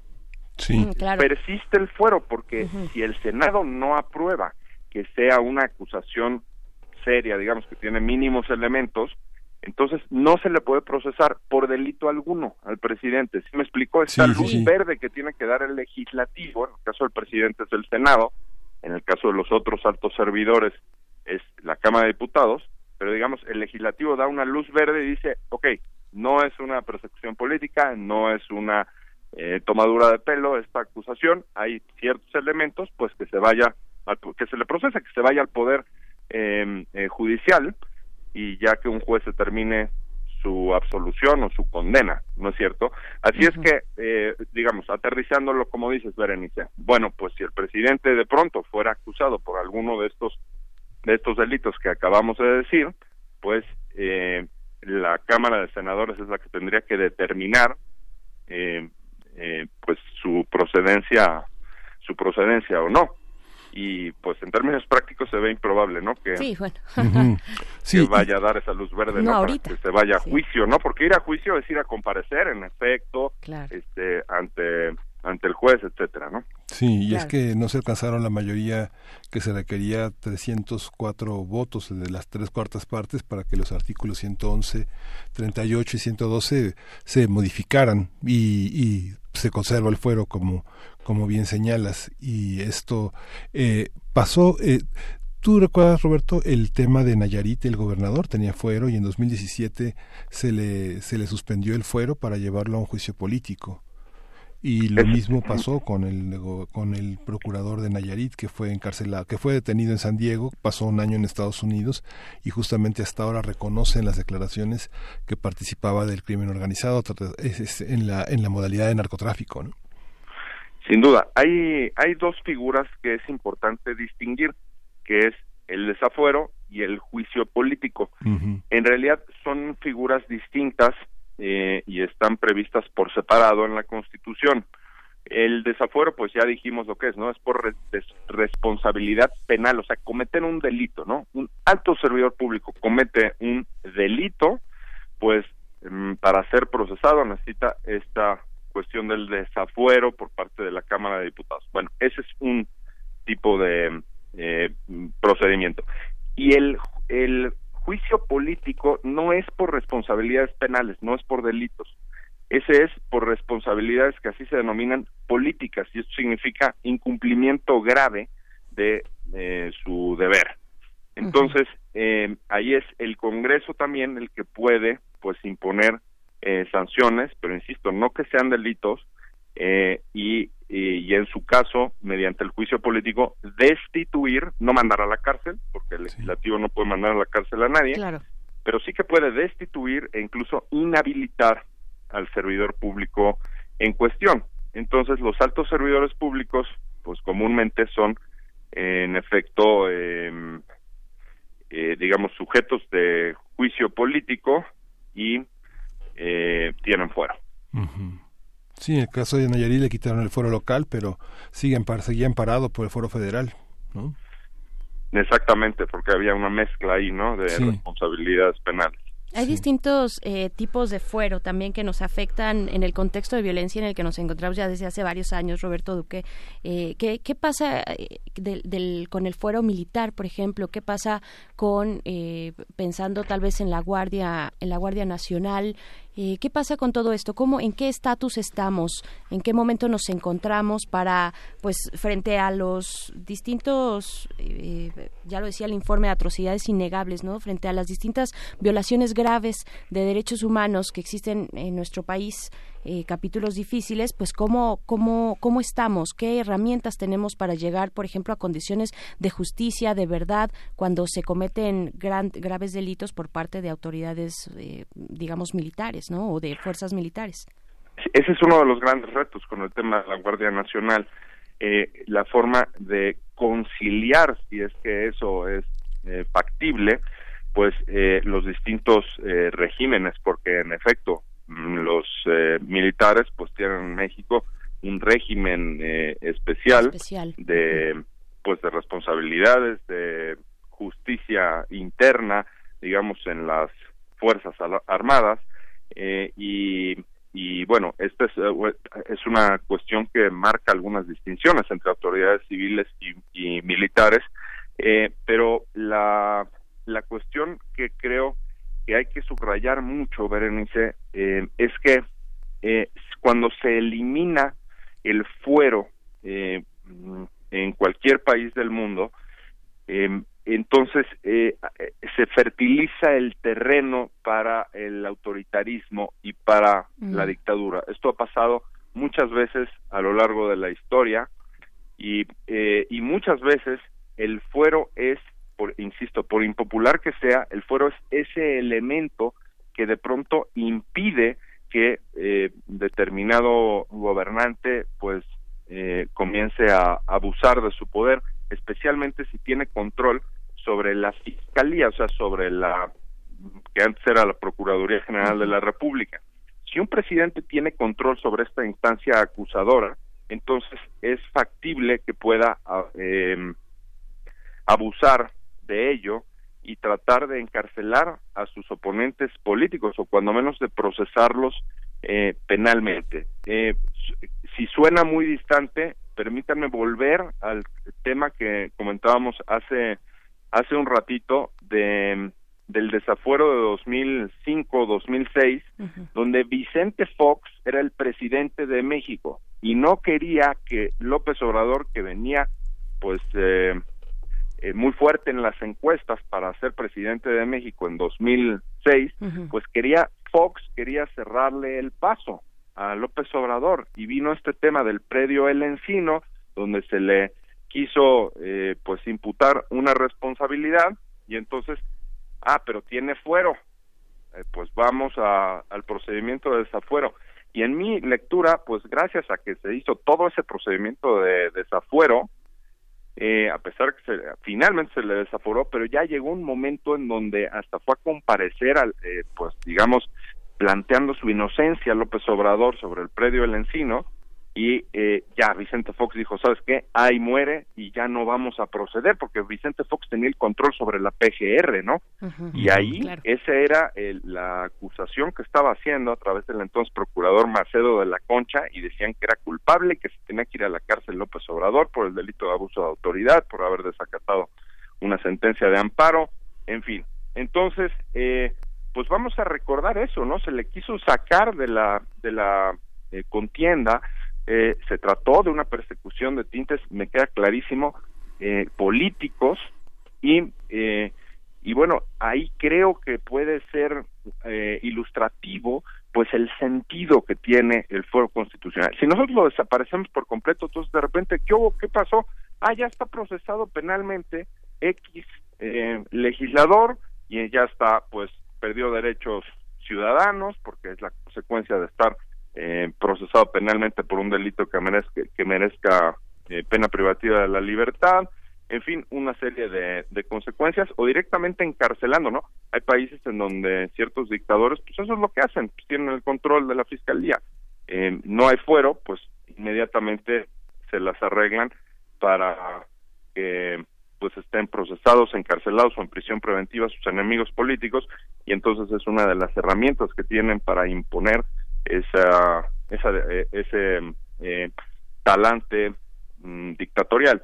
De modo que, por eso yo lo que creo es que tiene que ser muy cuidadosa una reforma en materia del fuero constitucional para regularlo bien, pero por ningún motivo eliminarlo. Es una de las herramientas más importantes para que una constitución mantenga los balances, los equilibrios y que no eh, haya crisis constitucionales. Sí, qué complejo, qué, qué, qué, riqueza en la reflexión y sobre todo la, lo que hay en la periferia y que cruza también de manera transversal todos estos temas. Hace algunos días, eh, eh, por lo menos yo me uní a la celebración de que Sergio Aguayo le había ganado a Moreira la denuncia que hizo eh, por la corrupción que finalmente Moreira lo acosó eh, lo este justamente después de haber sido detenido en Madrid y que unas semanas después eh, estuvo en libertad con total impunidad. Después de 2011 se demostró qué había pasado con Moreira, pero lo que queda en evidencia es esta capacidad de una, de una figura política como lo fue Moreira de acosar a un periodista. Sergio Aguayo comentaba que finalmente si sus abogados, el bufete que lo representó, no cobró, todos los costos fueron cerca de 400 mil pesos. Eh, Moreira lo demandó por 10 millones de pesos, que para un investigador tal vez representen 15 o 20 años de trabajo, ¿no, Roberto? O más. O más, o más. Tenemos ese caso y tenemos también otros que aplaudi o sea, aplaudimos un poco menos por empatías o no políticas, pero que finalmente son eh, igualmente relevantes e importantes. El caso de, de Anaya, ¿no? De Ricardo Anaya y su persecución por parte de la PGR durante la, pues el año pasado, ¿no? Durante las elecciones presidenciales y el caso de Josefina Vázquez Mota también, que fue eh, muy, muy duro eh, para cuando, cuando fue la elección del Estado de México, ¿no? Eh, sí, sí, es, este, el caso de Anaya es muy ilustrativo también de cómo se puede utilizar a una eh, procuraduría, mm, pues con propósitos eh, obvia y abiertamente eh, políticos.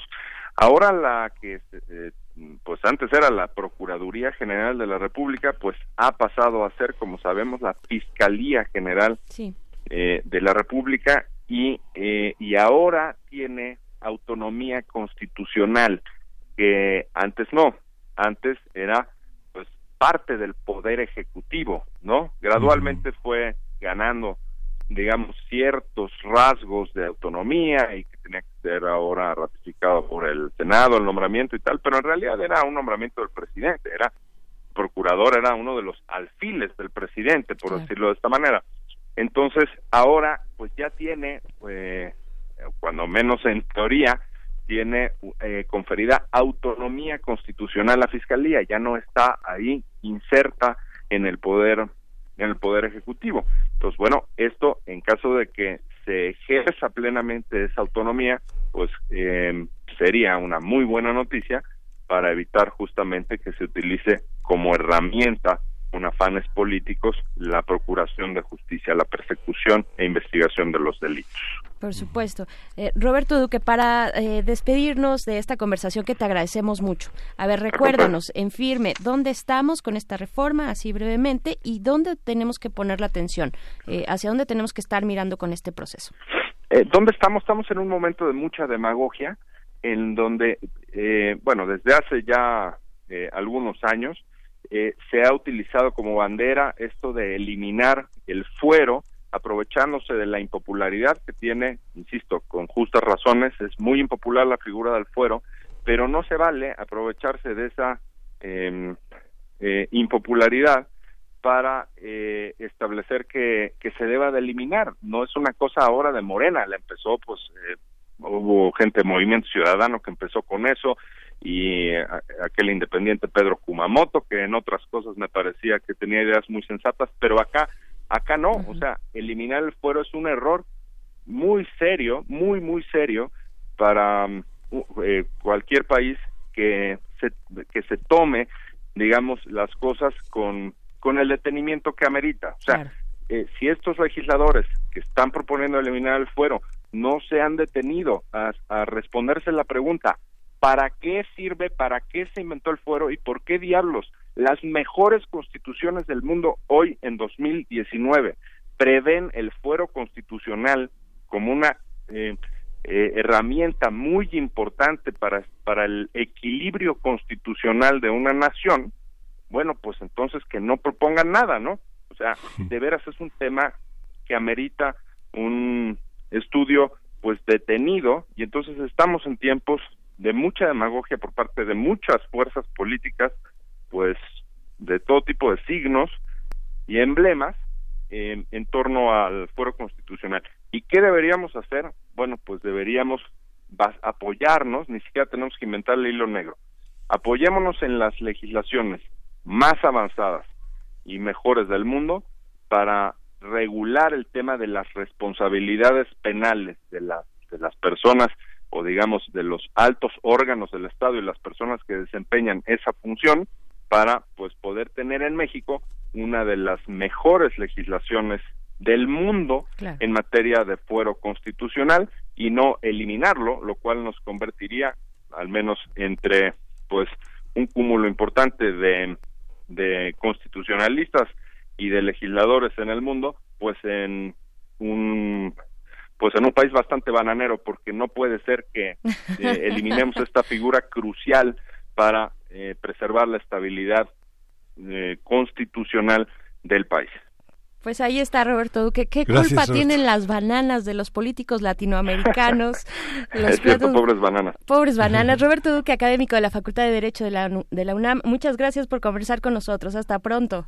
Eh, el agradecido soy yo. Hasta pronto. Hasta pronto. Nos vemos, Berenice Miguel Ángel. Hasta luego. Nos vamos con la nota internacional. No, vamos a escuchar primero música. Vamos a escuchar de Los Atemperados, este grupo de polinstrumentistas. A ver si identifica cuáles son toda esta clase de instrumentos que están en esta pieza que se llama Genda Navani.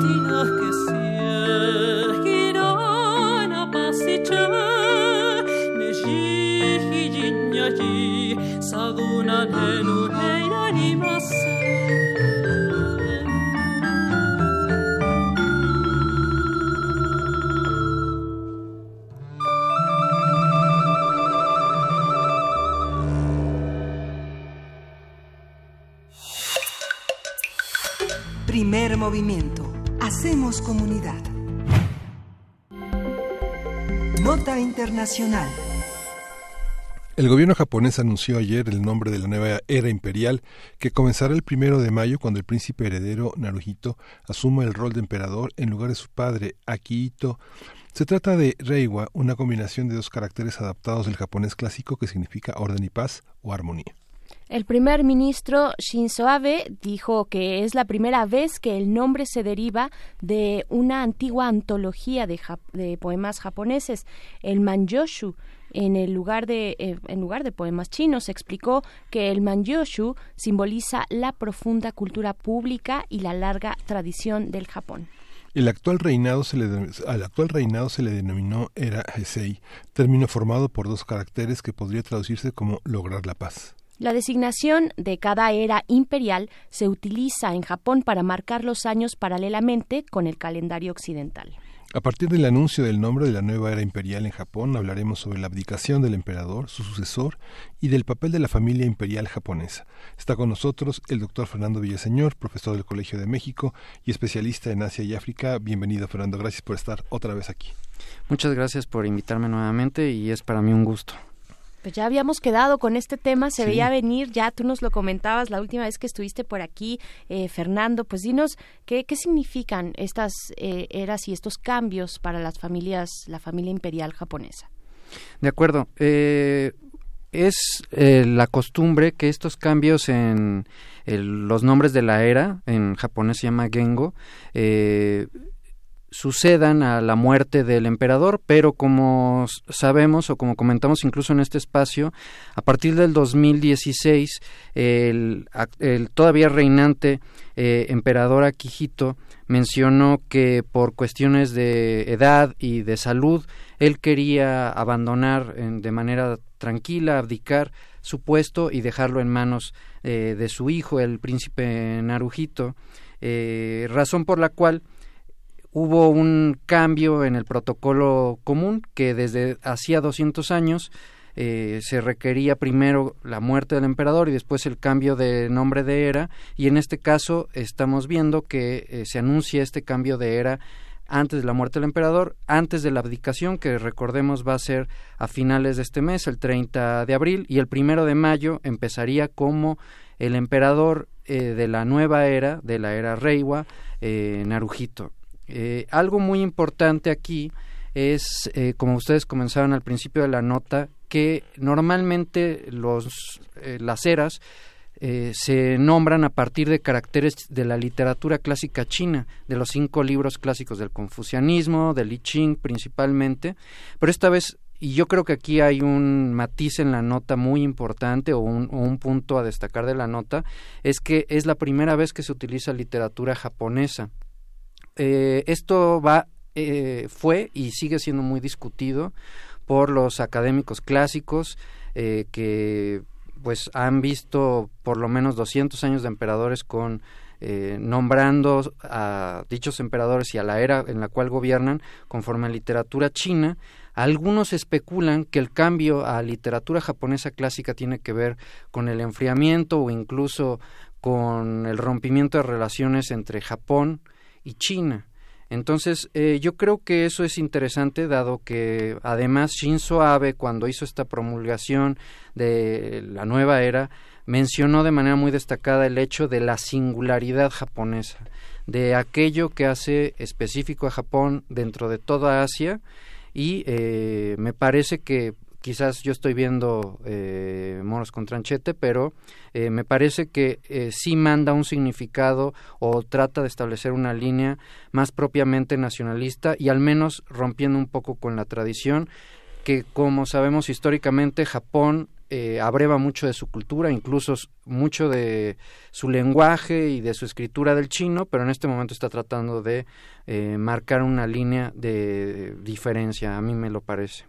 Es interesantísimo porque, bueno, toda la, aparentemente todo el desarrollo del confucianismo y de, y de toda la, de toda la tradición que en los monasterios chinos se realizó con la caligrafía, el aprendizaje de las artes escénicas, el desarrollo del kung fu que incluía la herbolaria, la medicina tradicional, la acupuntura, todo este tipo de artes, en Japón parecía que había una cultura como de segunda, una, una tradición animista, que el sintoísmo como una religión que estaba en todas partes, colocaba a Japón con un desarrollo eh, espiritual frenado y que además el desarrollo del mundo samurái también había quedado atrás como una experiencia de museo. ¿Tiene que ver con, con esto, Fernando? Definitivamente. Eh, mucho tiempo se consideró, incluso la, la primera manera en la que se refirieron los chinos a los japoneses era como si fuera eh, un reino eh, que le debía de rendir cierto tributo.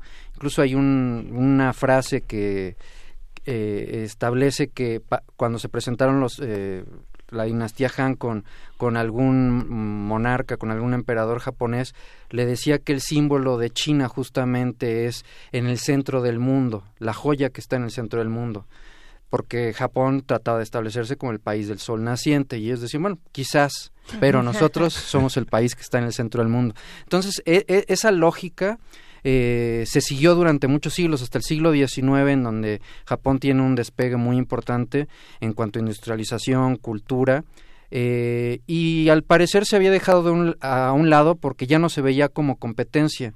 A mí me parece importante justamente que ahora, justo ahora, eh, que pareciera eh, haber ocurrido un mayor transcurso de tiempo, se vuelva a marcar esta diferenciación entre la cultura china y la japonesa, a pesar de que es innegable que la eh, cultura japonesa abreva de la china, pero eh, tanto en pronunciamientos de Shinzo Abe como de la, del Partido Liberal Demócrata, que es el partido conservador en Japón, pero el que tiene la mayoría y el que ha gobernado durante casi 60 años Japón, eh, sí se están marcando mucho más estas diferencias y rescatando la parte donde Japón según ellos, ha mejorado incluso esa tradición china, la ha perfeccionado y ahora puede ser eh, pues una cultura autónoma en ese sentido. Claro, y el elemento norteamericano que viene después de la Segunda Guerra Mundial, digo, ahora que estamos dando este antecedente cultural eh, japonés, también, también tendrá un, juego importante e interesante. ¿Cómo se lee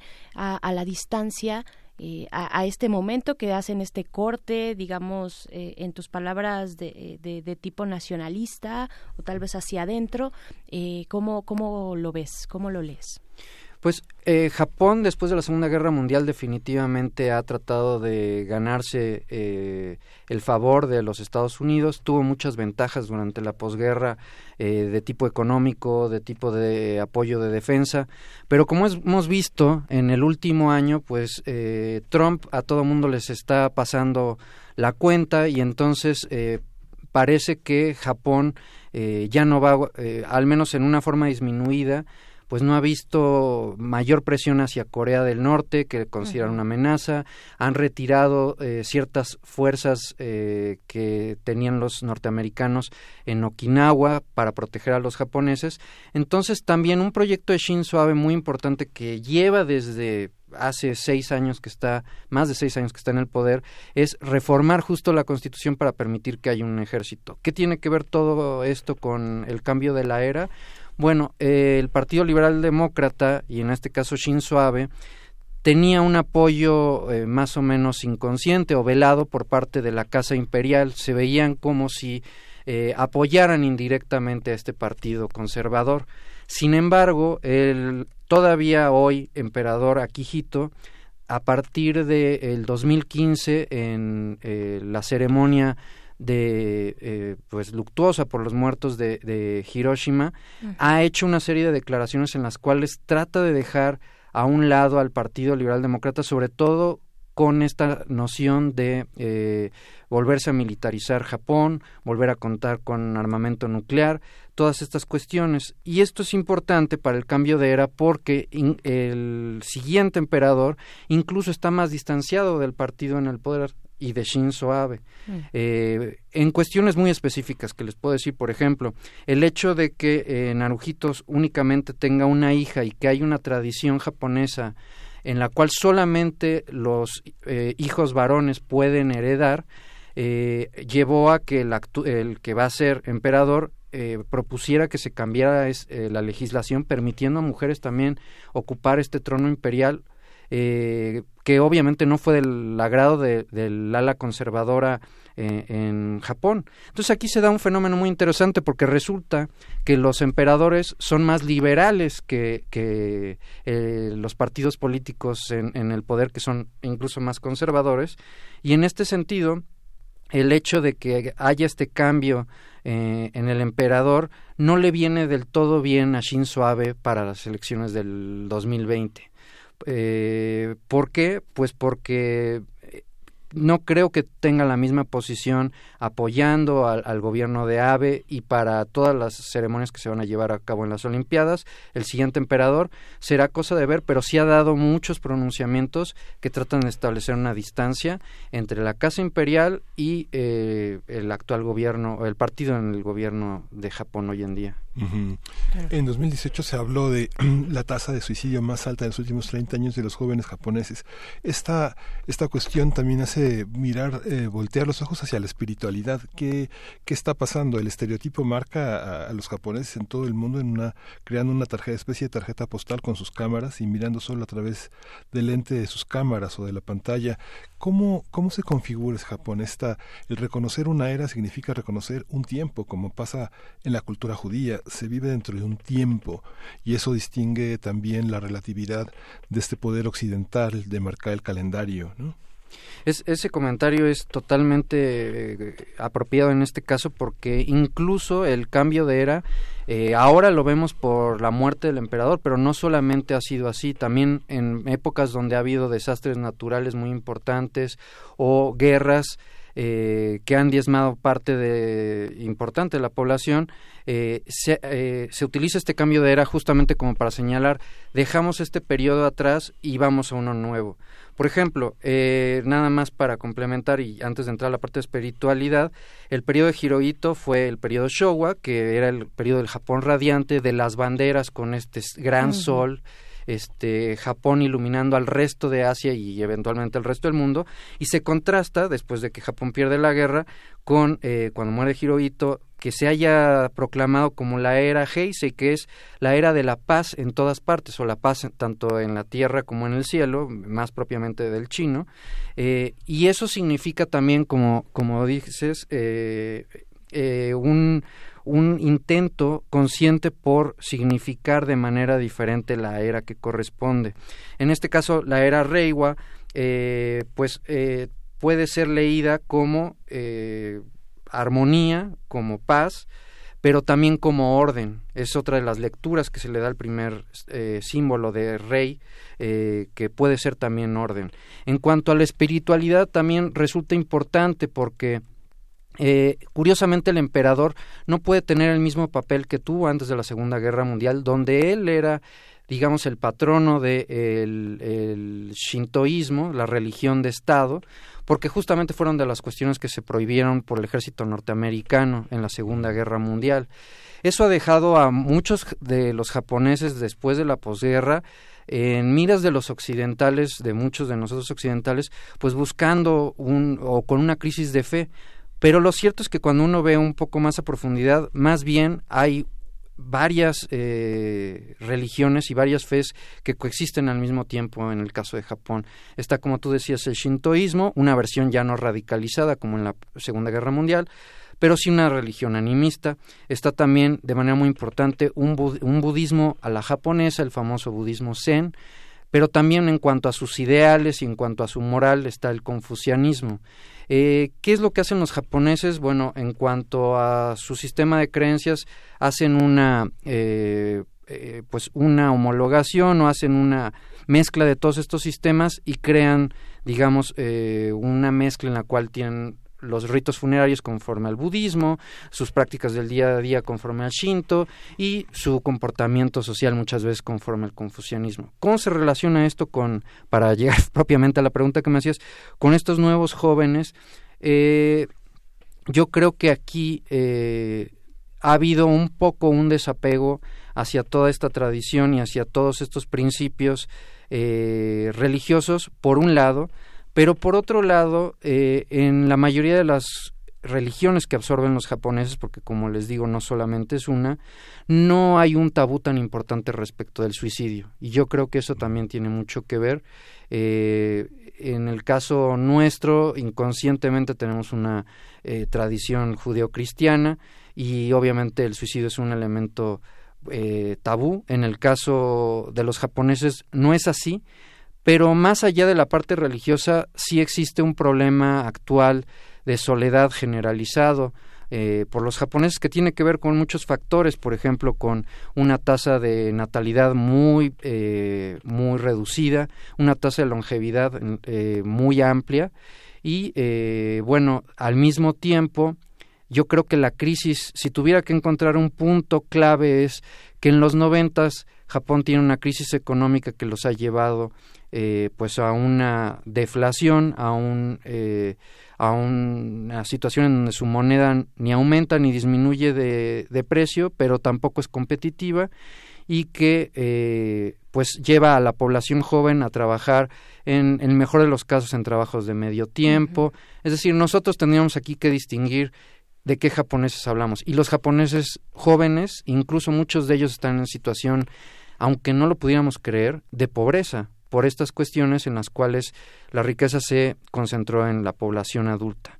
Y eso me permite cerrar nuevamente con el aspecto del emperador. Con todo y ello, el emperador que pudiera ser eh, repudiado por los jóvenes por ser una eh, figura eh, a la antigua, conservadora en algunos sentidos, al contrario ha luchado desde Akihito y más profundamente con Narujito por causas jóvenes. han participado en organizaciones de la sociedad civil, en movimientos juveniles y de hecho el voto joven está muy alineado con la figura imperial. Eso es algo muy extraño porque normalmente pensamos que más bien son los ancianos o los adultos mayores quienes reverencian o eh, le dan mayor importancia a la figura imperial. En Japón ha habido una... Eh, se ha cultivado de manera muy importante eh, pues a, los jóvenes por parte de la casa imperial y tiene más apoyo por el grupo de jóvenes eh, que por el grupo conservador de los adultos. Entonces, entre otras cosas, y con esto cierro, eh, el emperador ha sido muy activo en cuanto a esta crisis que ha llevado a los suicidios masivos en, en Japón y ha tratado de, de, tanto el emperador que se va como el que viene de dar nuevos mensajes de aliento y sobre todo de reivindicar el papel de los jóvenes para el futuro tanto de Japón como en el mundo, eh, sobre todo con los esfuerzos de paz y eh, con los esfuerzos de mantener un futuro prometedor para todo Japón. Entonces yo creo que tiene una figura muy muy relevante no solamente en el ámbito protocolario, sino actualmente en el político. Claro, eh, Fernando Villaseñor, bueno, estamos ya cerrando esta conversación contigo, que te agradecemos mucho, pero fíjate que nos llamó un radio escucha, Oscar Pérez, y nos preguntaba sobre algo que ya mencionaste y muy puntualmente, bueno, él, pregunta si existe una posibilidad de que una mujer sea emperatriz del Japón. Ya decías que sí, que esta posibilidad de que Narujito eh, pues diera eh, continuidad, la hija de Narujito diera la continuidad después de él,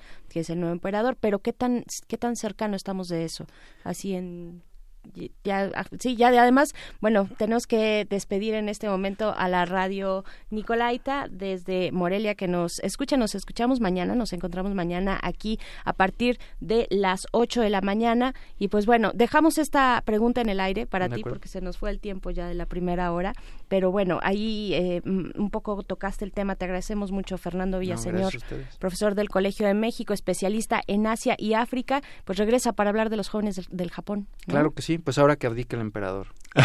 ahora que abdique el emperador, perfecto. Gracias, Fernando. Vámonos a la tercera hora del primer momento. Síguenos en redes sociales. Encuéntranos en Facebook como Primer Movimiento y en Twitter como arroba PMovimiento. Hagamos comunidad.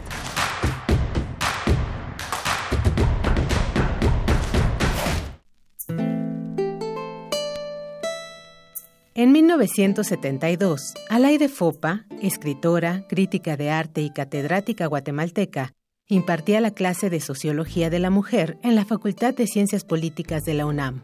Compartía los aportes de la escuela feminista, pero hacía falta llevar el análisis extramuros. Fue así que surgió Foro de la Mujer, el primer programa radiofónico que abordó las aristas de este movimiento transformador. No sirve mucho decir mujeres de todo el mundo unidos, porque los conflictos que afligen a las mujeres varían mucho según la clase y según el país al que pertenecen. Pese a la polémica y el descontento, Alaide Fopa habló sobre la despenalización del aborto, la anticoncepción, la violencia de género y los derechos de las trabajadoras sexuales. Foro de la Mujer se detuvo en 1980 cuando ella nos fue arrebatada por el régimen de Fernando Lucas en Guatemala. Pero en 1982 y hasta 1986 renació bajo la conducción de la periodista Elena Urrutia. El 3 de marzo pasado, el programa Memoria del Mundo de la UNESCO reconoció los 258 programas de Foro de la Mujer como Patrimonio Documental y Memoria Cultural de México. Esto con la misión de proteger y lograr su accesibilidad de forma permanente. El legado de Alaide y Elena sigue vivo en este valioso testimonio.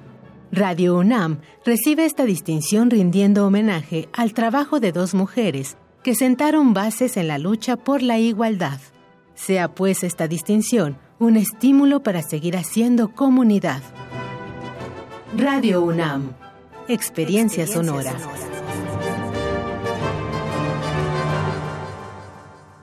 Felicidades, ya son 20 años. En cada elección que hemos decidido, hemos avanzado. La verdad, en confianza, participamos cada vez más, porque estamos ciertos que nuestra elección se respeta y es en beneficio de todas y todos. Ya son 20 años eligiendo a quienes nos representan. Tribunal Electoral de la Ciudad de México. 20 años garantizando justicia en tu elección. Los incendios forestales acaban con la vegetación y contaminan el aire. Además, provocan la muerte de muchas especies animales y la migración de otras. Si ves un incendio forestal, repórtalo al 911 o al 01800 4623 6346. Prevenirlo es más fácil que combatirlo. Sistema Nacional de Protección Civil. Secretaría de Seguridad y Protección Ciudadana. ¿Para qué sirve la cultura de la legalidad? Para que todos marquemos algo que realmente esté sobre lo que está establecido. Para que como ciudadanos estemos conscientes de lo que pasa. Para crear conciencia. Para tener rendición de cuentas. Para conocer las leyes y conocer cuáles son tus derechos. Para defendernos y no siempre nos anden viendo la cara. Derecho a debate. En la cultura de la legalidad participamos todos. Conduce Diego Guerrero. Escúchanos los martes a las 4 de la tarde por el 96.1 de FM. Radio UNAM. Experiencia sonora. Encuentra la música de primer movimiento día a día en el Spotify de Radio UNAM y agréganos a tus favoritos.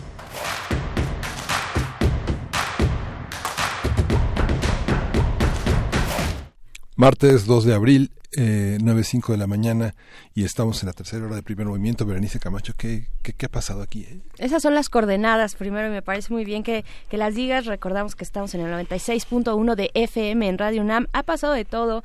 Miguel Ángel Quemain, ha pasado que hicimos eh, como todos los días este pues eh, esta comunidad con las radios universitarias que a mí me emociona mucho con la radio Universidad de Chihuahua en nuestra primera hora y en la segunda hora con la radio Nicolaita. A partir de esta semana y en adelante esperamos eh, mucho tiempo estar eh, pues en transmisión con la radio Nicolaita. Eh, hace un momento los despedimos muy rápidamente. Ojalá que los que quieran seguir en esta frecuencia de primer movimiento y radio UNAM, pues se sumen también a eh, escucharnos a través de nuestro portal digital que es radio UNAM radio.unam.mx es la dirección de nuestro portal. Pueden eh, pues también seguirnos por ahí y comentarnos, por supuesto, en nuestras redes sociales, como ya lo hace R. Guillermo. El tema de los jóvenes japoneses, ¿no? De las juventudes japoneses, japonesas. Hay mucho que decir al respecto de cómo se están relacionando, cómo la tecnología media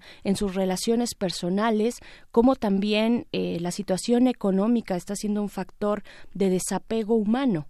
¿No? Porque como no tienen las posibilidades económicas y las exigencias, el nivel de exigencia de la familia japonesa también es muy alto y, y frente a una condición económica precaria, un, un Japón en donde cuesta mucho vivir, cuesta mucho dinero vivir dignamente y estos estándares de tener una familia son muy altos donde por ejemplo la mujer eh, no puede trabajar sino criar a los hijos entonces solamente se tendría una entrada de dinero.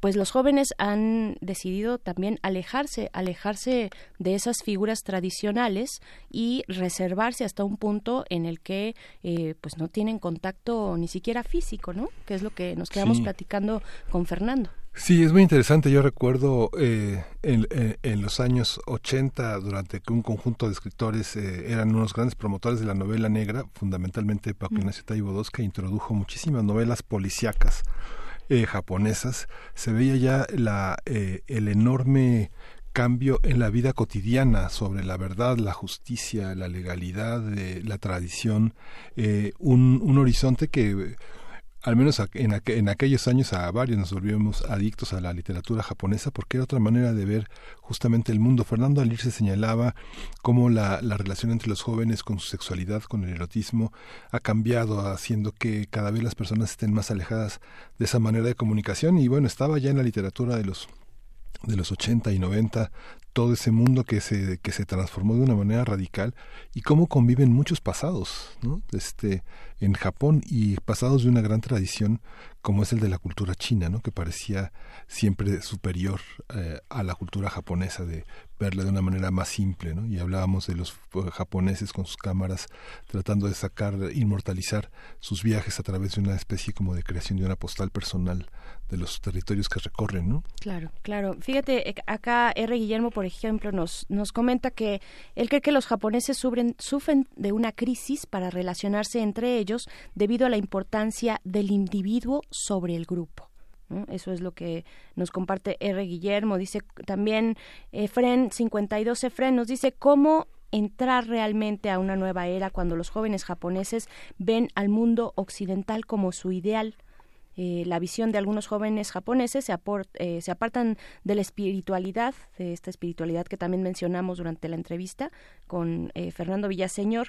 Y pues bueno, ahí este, tenemos emplazado este tema y también pues el día de la abdicación de abdicación del emperador, del emperador actual, pues estaremos platicando y profundizando más con el doctor Fernando Villaseñor, pero ahora es tiempo de la poesía necesaria que hoy te toca a ti, querido. Me toca a mí, me toca a mí. Vámonos. Primer movimiento. Hacemos comunidad. Es hora de poesía necesaria. Vamos a... Eh, ayer ya cuando nos íbamos eh, eh, supimos la noticia de que Rafael Sánchez Ferlosio, uno de los más grandes narradores españoles, no solo narradores, poetas y, y ensayistas españoles, había fallecido, murió ayer en España, este primero de abril, en Madrid, Sánchez Ferlosio, que nació un 4 de diciembre de 1927, uno de los grandes, grandes eh, escritores españoles, un poeta que es eh, poco conocido, es más conocido a partir de estas eh, novelas que fueron tan, tan importantes como El Jarama, que tuvo una gran influencia en la migración española que llegó a México y de los novelistas españoles repartidos a lo largo de todo de toda Iberoamérica y toda Latinoamérica bueno fue uno de los principales eh, uno de los hombres más eh, más importantes que se quedó en España. Él fue miembro del Círculo Lingüístico de Madrid junto con Agustín García Calvo a quien le dedicó muchísimos poemas Carlos Piera Víctor Sánchez de Zavala Ignacio Aldecoa Jesús Fernández Santos toda una narrativa que que sigue cerca de nosotros. Alfanwi y el Jarama, bueno, fueron dos obras muy importantes, pero hoy voy a leer dos poemas de, de Ferlosio que hablan pues de un, de un mundo que se nos eh, va como agua entre las manos, pero al mismo tiempo la palabra lo, lo permite asirlo con una gran voluntad que hace que Ferlosio se quede entre nosotros. Se llama Así como dicen. Vamos a acompañarlo al final con una canción de, del rey de B.B. King que se llama The Thrill Gone. Si como dicen los sabios, no hay virtud mejor templada que el vicio de la soberbia, cuando renuncia a la espada, y es verdad que así está hecha la condición castellana para este lance de naipes, ya conoces tu jugada. Que los unos a los otros les ladren las cabalgadas y los otros a los unos les cabalguen las ladradas, en ese indigno bochorno de una diaria embanderada. Y hay uno que se llama Campaña Vespertina, que es un poema muy elocuente sobre un colapso de lo que llamamos civilización y que dice así. Campana, campaña vespertina, vendrán más años malos y nos harán más ciegos, vendrán más años ciegos y nos harán más malos, vendrán más años tristes y nos harán más fríos, y nos harán más secos y nos harán más torvos.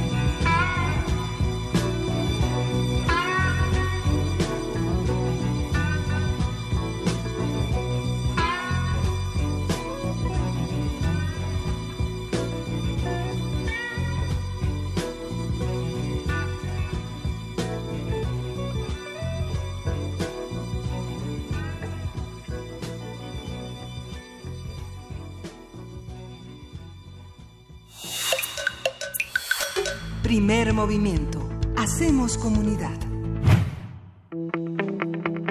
La mesa del día. Por sí mismos, los fenómenos de la naturaleza como la lluvia, sismos o huracanes no son desastres naturales, pero se les considera así cuando la actividad humana altera la normalidad del medio ambiente y estos fenómenos provocan daños en un núcleo social como una comunidad, ciudad, región o país. La contaminación del medio ambiente, la explotación irracional de los recursos naturales renovables y no renovables, la construcción de viviendas y edificios en zonas de alto riesgo son algunas de las actividades que amplifican los efectos de estos fenómenos naturales. De acuerdo con la ONU, el 70% de los desastres naturales están relacionados con el clima. Las cifras del organismo señalan que cada año alrededor de 221 millones de personas se ven afectadas directamente por inundaciones, ciclones, huracanes, sequías o terremotos. Así es, las poblaciones más vulnerables se encuentran en los países pobres con una densidad de población elevada y que carecen de infraestructura o planes para enfrentar estos desastres naturales. Está con nosotros el doctor Jesús Manuel Macías Medrano, él es profesor, investigador del CIESAS. Sus proyectos de investigación abordan temas en el campo del proceso riesgo-desastre. Ha realizado estudios de caso de desastres mediados por inundaciones, huracanes, terremotos, tornados y los significados sociales del peligro volcánico. Doctor eh, Macías, muchas gracias por estar con nosotros.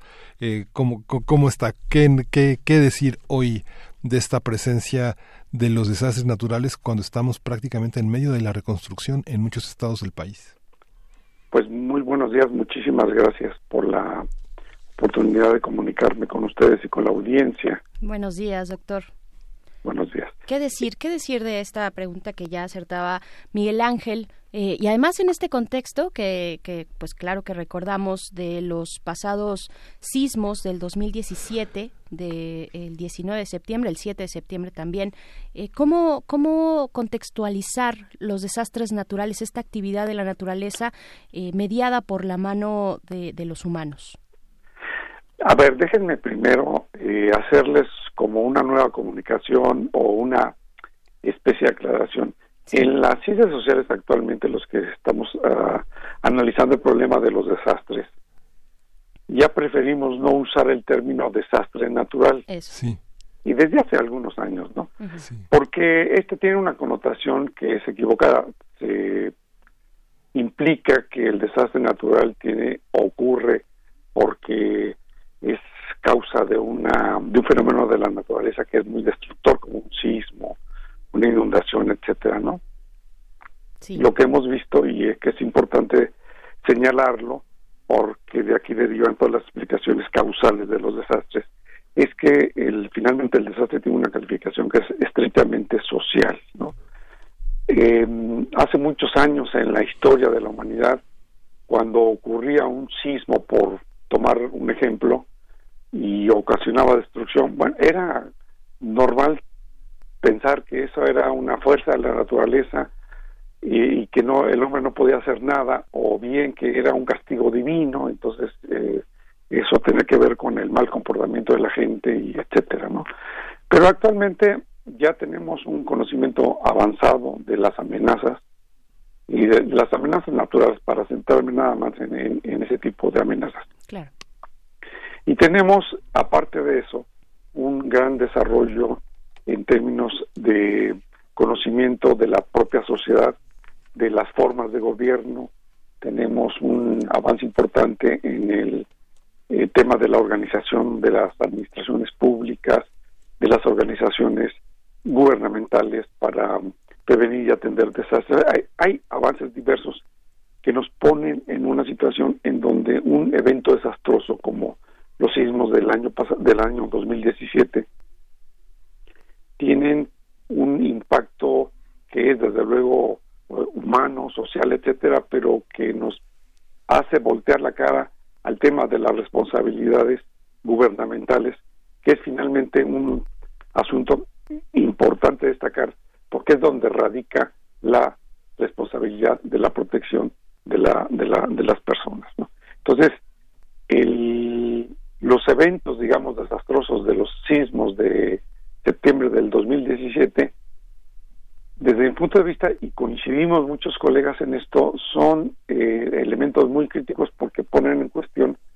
no solamente digamos, eh, aspectos de nivel de conocimiento científico sobre, sobre las amenazas, sino muy en tela de juicio el papel de la autoridad y la protección de las personas. Claro. ¿Qué otros, qué otros factores eh, pienso, bueno, por supuesto, factores, ya nos comentaba doctor eh, Macías, eh, pues en términos de políticas públicas, en términos del el cuidado que tiene un gobierno o en general un Estado sobre su población para enfrentar estos desafíos. ¿Qué, qué puntualmente, qué tendríamos que estar observando en estos factores pues, sociales que se eh, vinculan con los eventos de la naturaleza que pueden ser catastróficos? En la introducción que ustedes hicieron al, tema, ah, señalan asuntos muy importantes y uno de ellos es el tema de, de la pobreza, el tema del estancamiento en el desarrollo, y porque eso es crucial, ¿no? Muchas veces se ha pensado que los desastres eh, corresponden o obedecen a que la naturaleza es eh, incontenible o que se ha destruido tanto que se revierte en fenómenos destructores como los grandes huracanes, etcétera, etcétera, ¿no?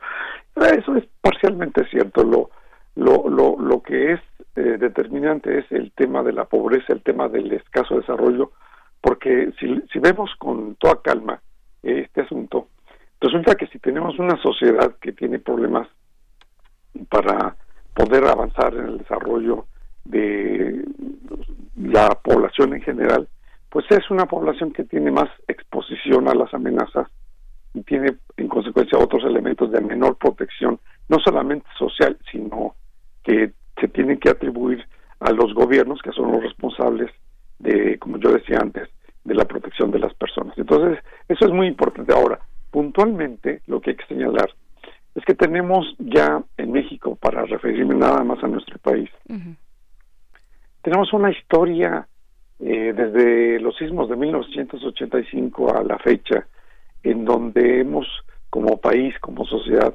eh, visto muchos eventos desastrosos, ¿no?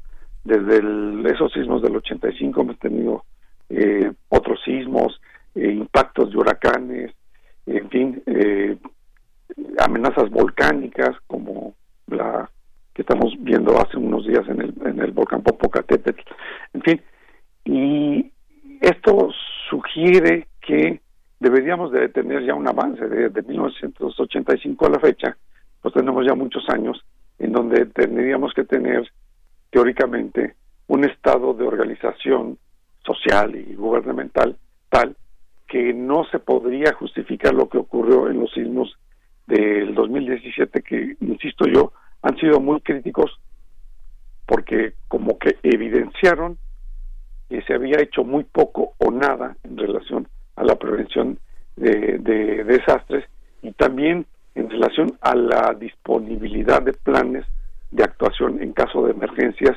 y sobre todo de recuperación o de reconstrucción. ¿no? Lo que se vio es que en ese sentido tenemos un atraso este, similar al que se tenía antes de 1985. ¿Cómo ven? Sí, hay una, hay una, hay un centro nacional de desastres que todavía considera la palabra desastre como una, como una manera de definir lo que pasa en México. Aunque usted delimita el tema eh, el CENAPRED eh, eh, señaló en algún documento que emitió la Secretaría de Gobernación los desastres naturales eh, más letales del siglo en México, ¿no? Ponía en primer lugar el del tema de eh, el virus de influenza, eh, tal vez por el número de muertos, porque es el criterio para encabezarlo, no es un alfabético, ¿no? Es el número de muertos. Pero pone también los choques, las volcaduras de autobuses de pasajeros, los choques de trailers contra transportes y también pone incendios, por ejemplo, que año con año tenemos estos estas noticias tan tan trágicas de se incendiaron locales de ambulantes, locales de explosivos, eh, explotaron eh, parcialmente gaseras eh, importantes extendidas en lugares de mucha margin junto a lugares de mucha marginación que son los lugares donde imponen este tipo de, de temas. Los asuntos políticos que eh, hacen, eh, llevan a invasores de tierras, de predios y que los ponen sobre socavones, sobre fracturas volcánicas, como lo hemos visto en esta ciudad, en Iztapalapa, por ejemplo. ¿Qué pasa con, eh, con esas consideraciones, estos, estas formas? Ese es un asunto muy importante, lo que se señala. entender lo que es un desastre y no confundir con estos datos de lo que son accidentes colectivos, ¿no? Como la caída de un avión o la volcadura de un autobús, etcétera, ¿no? Que esos no son desastres porque son, eh, aunque pueden producir eh, eh, fatalidades y todo, no tienen un impacto social importante, ¿no? O colectivo. Por ejemplo, un desastre generalmente se impacta cuando ocurre un, un, digamos, un fenómeno destructor impacta en las demandas que la sociedad impactada este requiere, por ejemplo, en atención médica, en rescates, etcétera. Por eso muchas veces cuando hay un, impacto de este tipo como un sismo, no hay hospital que dé eh, satisfacción a la demanda, ¿no? De servicios médicos, en fin. Entonces, este es un tema que sí puede servir para deslindar lo que es el fenómeno del desastre o lo que es, digamos, un, un accidente eh, colectivo. Eh, en las sociedades nuestras, en el mundo, en México, en fin, tenemos ese tipo de accidentes de manera muy cotidiana y generalmente, si se suman, son los que ocasionan mayor número de muertes. Pero insisto, habría que ver eso en términos de diferenciarlo respecto a, cuando ocurre, cuáles son las demandas que le exigen a la sociedad para para ser atendidas, ¿no? Ahora, eh, el, tema es cómo nos, como sociedad, la sociedad va generando eh, condiciones en sus diferentes grupos sociales o en las diferentes comunidades que va haciendo que crezcan eh, grupos en áreas que son muy propensas a la ocurrencia de fenómenos destructores, ¿no? Entonces señalaba los deslizamientos en barrancas o las inundaciones, ¿no? Este es un tema que también yo creo que no tiene eh, mucha justificación en términos de las posibilidades que se, que se tienen para intervenir planeadamente y generar reducción de esta exposición y por consecuencia reducción de, de, consecuencias negativas cada vez que aparece uno de estos fenómenos, ¿no? Quiero decir que estamos en la actualidad, en este siglo XX, como sociedad, con la posibilidad de hacer que cada evento, cada fenómeno eh, potencialmente destructivo no se convierta en desastre, ¿no? Entonces esto quiere decir que en la sociedad está esta posibilidad de reducirlo, pero quiero eh, dejar, de ah, dejar una cosa muy clara, ¿no? La sociedad, las responsabilidades son diferentes. Yo he insistido en lo que hemos eh, conversado que dentro de la sociedad hay responsabilidades que tienen que identificarse muy bien en la autoridad, por un lado, para hablar en esos términos, en, digamos, en la imagen del gobierno, y otras responsabilidades que se tienen en los diferentes grupos de la sociedad, ¿no? Eh, miren, imagínense ustedes un país como el nuestro, que tiene más de la mitad de la población en condición de pobreza. Eh, la población en esa situación tiene en primer lugar, que preocuparse y que ocuparse por ver qué va a comer, en qué va a trabajar, etcétera. Entonces, ese es la el primer punto de partida, digamos, de su razón existencial, ¿no? ¿Qué, va a comer? Y en segundo plano tendría que pasar, eh, lógicamente, el pensar que eh, las amenazas como los sismos o si las inundaciones, etcétera, van a ocupar su, su interés, ¿no? Por eso es que la responsabilidad gubernamental tiene mucho sentido en, en, este, en este caso. Cuando la población que está en altos niveles de pobreza no puede eh, ocuparse de problemas de su, de su seguridad por las amenazas naturales, entonces es el gobierno que tiene que hacerlo. Y no hay posibilidad de pensar en esta imagen del gobierno como una imagen paternalista que tiene que resolver. No, no, no es en ese sentido que se piensa la responsabilidad del gobierno, sino en el sentido de estricta responsabilidad como ente, digamos, existencial en la sociedad, ¿no? Claro. Eh, doctor, eh, bueno, le recordamos a quienes nos acaban de sintonizar que estamos platicando con el doctor Jesús Manuel Macías Medrano, profesor investigador del CIESAS. Eh, doctor, en, en su opinión de especialista, eh, ¿Cómo, bueno, a partir del sismo de 1985 al sismo de, eh, a los sismos de 2017, en su opinión, ¿aprendimos algo? ¿Algo, algo se vio reflejado o fue todo catástrofe? ¿Fue todo eh, no controlar el riesgo? ¿Cómo, ¿Cómo lo ve usted? ¿Aprendimos, no aprendimos o, simplemente estamos condenados a repetir nuestra historia eh, catastrófica cada que algo, un evento de la naturaleza nos toma por sorpresa? Bueno, es interesantísimo como lo plantea. Yo creo que aprendimos muchas cosas en la, en la sociedad. Por eso se creó el Sistema Nacional de Protección Civil, se avanzó en la ciencia, conocimiento de los sismos, etcétera. Se avanzó en caracterización de, digamos, de cartografía de eventos sísmicos o de peligrosidad sísmica.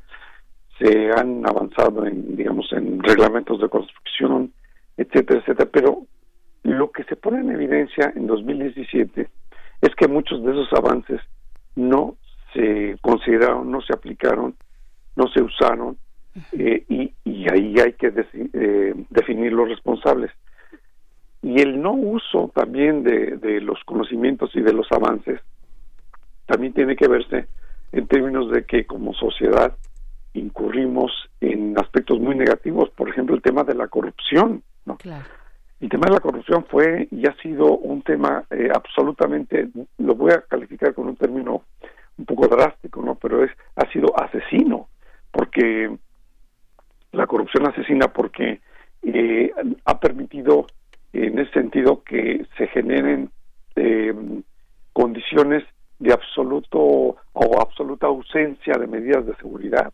Se privilegian ciertos intereses económicos, por ejemplo, en el caso de la Ciudad de México, que a mí preocupa mucho en términos del peligro sísmico, el crecimiento urbano que no se puede desligar del peligro sísmico, que tuvo desenlaces este, dramáticos, ¿no? De corrupción, con creación de, de eh, digamos, de obras urbanas y residenciales que no tenían en considerado el peligro sísmico, una inobservancia en muchos sentidos de reglamentos de construcción, la Administración Pública de la Ciudad de México tenía dependencias encargadas de vigilar si las edificaciones tenían seguridad, en fin, había eh, diferentes mecanismos para vigilar procedimientos en ese sentido, tenía una, una Secretaría de Protección Civil que, se, que así se convirtió después de haber sido eh, una dirección de protección civil. Entonces, mire, ha habido muchos avances, muchos aspectos en donde sí,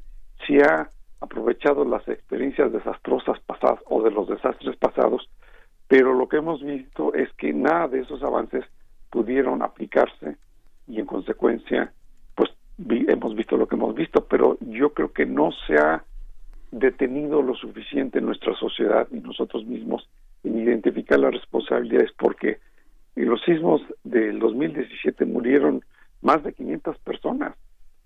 Y la muerte de esas más de 500 personas no han tenido ninguna identificación de responsables.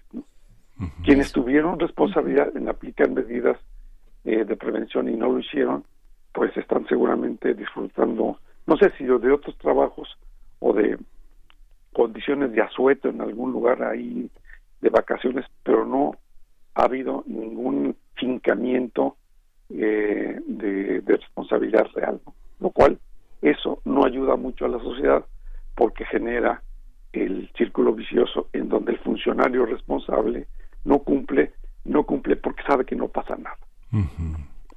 Oiga, doctor, fíjese que, bueno, en, recuerdo este, desde, los, eh, desde los primeros razonamientos de mi tierna infancia que siempre pasaban desastres en Estados Unidos, que yo decía, bueno, en un país tan poderoso, tan grande, con tantos desarrollos, tan democrático, yo pensaba, la gente se pone donde pasan los, los, este, los mayores peligros, ¿Por qué pasa esto? La costa este es uno de los lugares más eh, peligrosos, considerados uno de los más vulnerables. ¿Por qué se construye en un país con tantos, con, tan, con, tanta tecnología, con tantos cálculos, con tanta transparencia en la construcción en lugares tan peligrosos? ¿Por qué les pasan tantas cosas a ellos? Eh?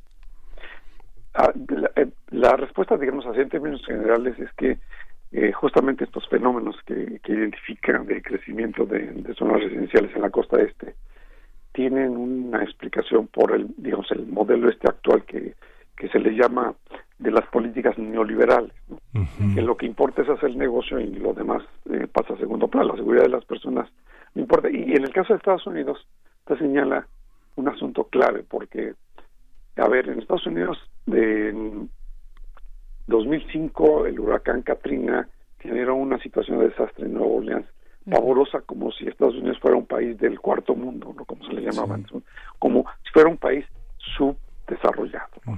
Luego, el 2017, acordémonos el huracán Harvey que puso eh, la ciudad de Houston en estado prácticamente de inundación, en condiciones de desastre verdaderamente lamentables. En el 2012, el ciclón Sandy, que afectó hasta Nueva York. ¿no? En fin, Estados Unidos que es una la primera potencia militar y ya está pasando a segundo plano en términos económicos, tiene desastres o condiciones desastrosas como si fuera un país subdesarrollado. Y esto los expertos coincidimos en que tiene una explicación en el modelo de, desarrollo económico que ha seguido, que se identifica como las políticas neoliberales que privilegian eh, hacer negocios sobre los seres humanos, ¿no?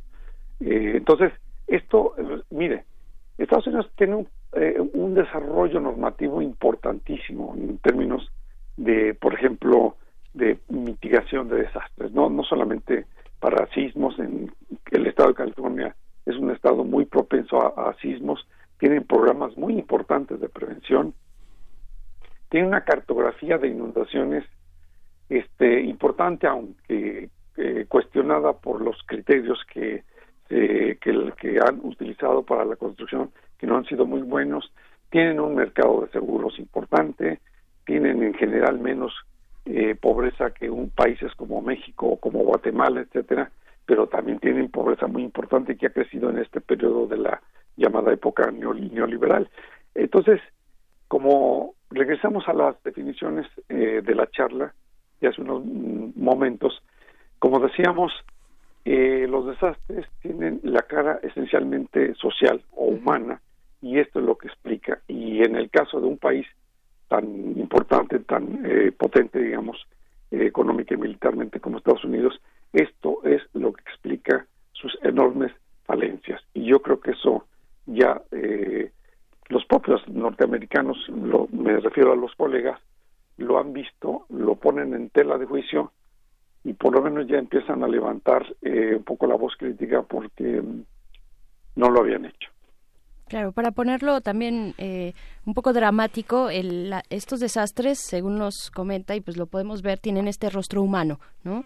Eh, son desastres porque porque no eh, han sido atendidos de la mejor manera y, por parte de los gobiernos, por, un, por un lado, ¿no? Yo lo que le quiero preguntar, eh, doctor, es ¿cómo, cómo se mide el riesgo? En esta dupla de riesgo y desastre, ¿cómo se mide el riesgo cuando se trata de pensar infraestructura, cuando se trata de generar políticas públicas, cuando se trata de hacer proyectos por parte del gobierno?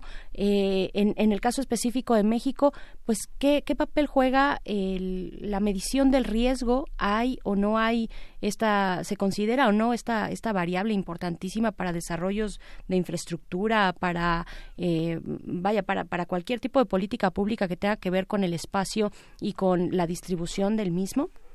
Sí, claro. El, el, tema de la medición del riesgo es un tema ya muy conocido. Hay diversas metodologías, hay diversas fórmulas para tener una idea del, de los riesgos y las dimensiones de los riesgos que se tienen según las diferentes amenazas. Es una noción que se tiene que referir a determinadas amenazas, ¿no? Por ejemplo, en la Ciudad de México se puede tener riesgo eh, frente al peligro sísmico, pero a lo mejor no tanto frente a las nevadas, no sé cómo decirle, ¿no?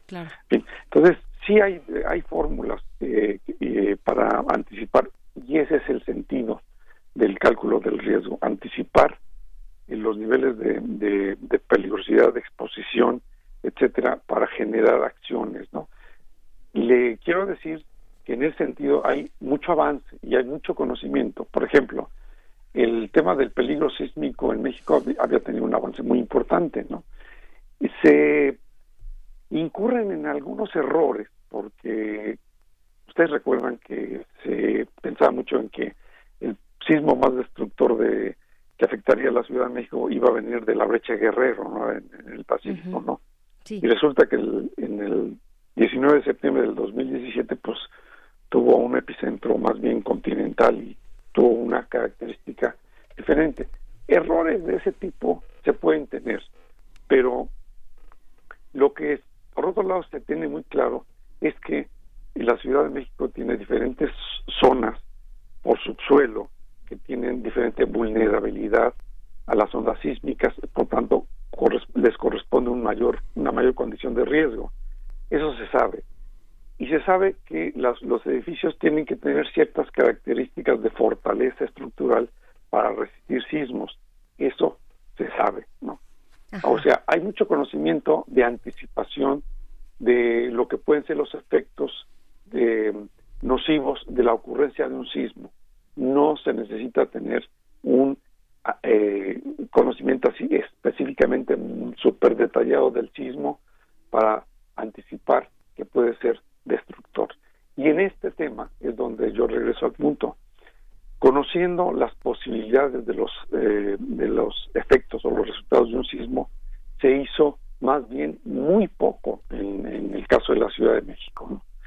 Y para abundar esto, que también es un tema muy dramático, déjenme decirles que se tenían conocimiento después de 1985 de debilidades de edificios que nunca fueron atendidos. Claro, claro.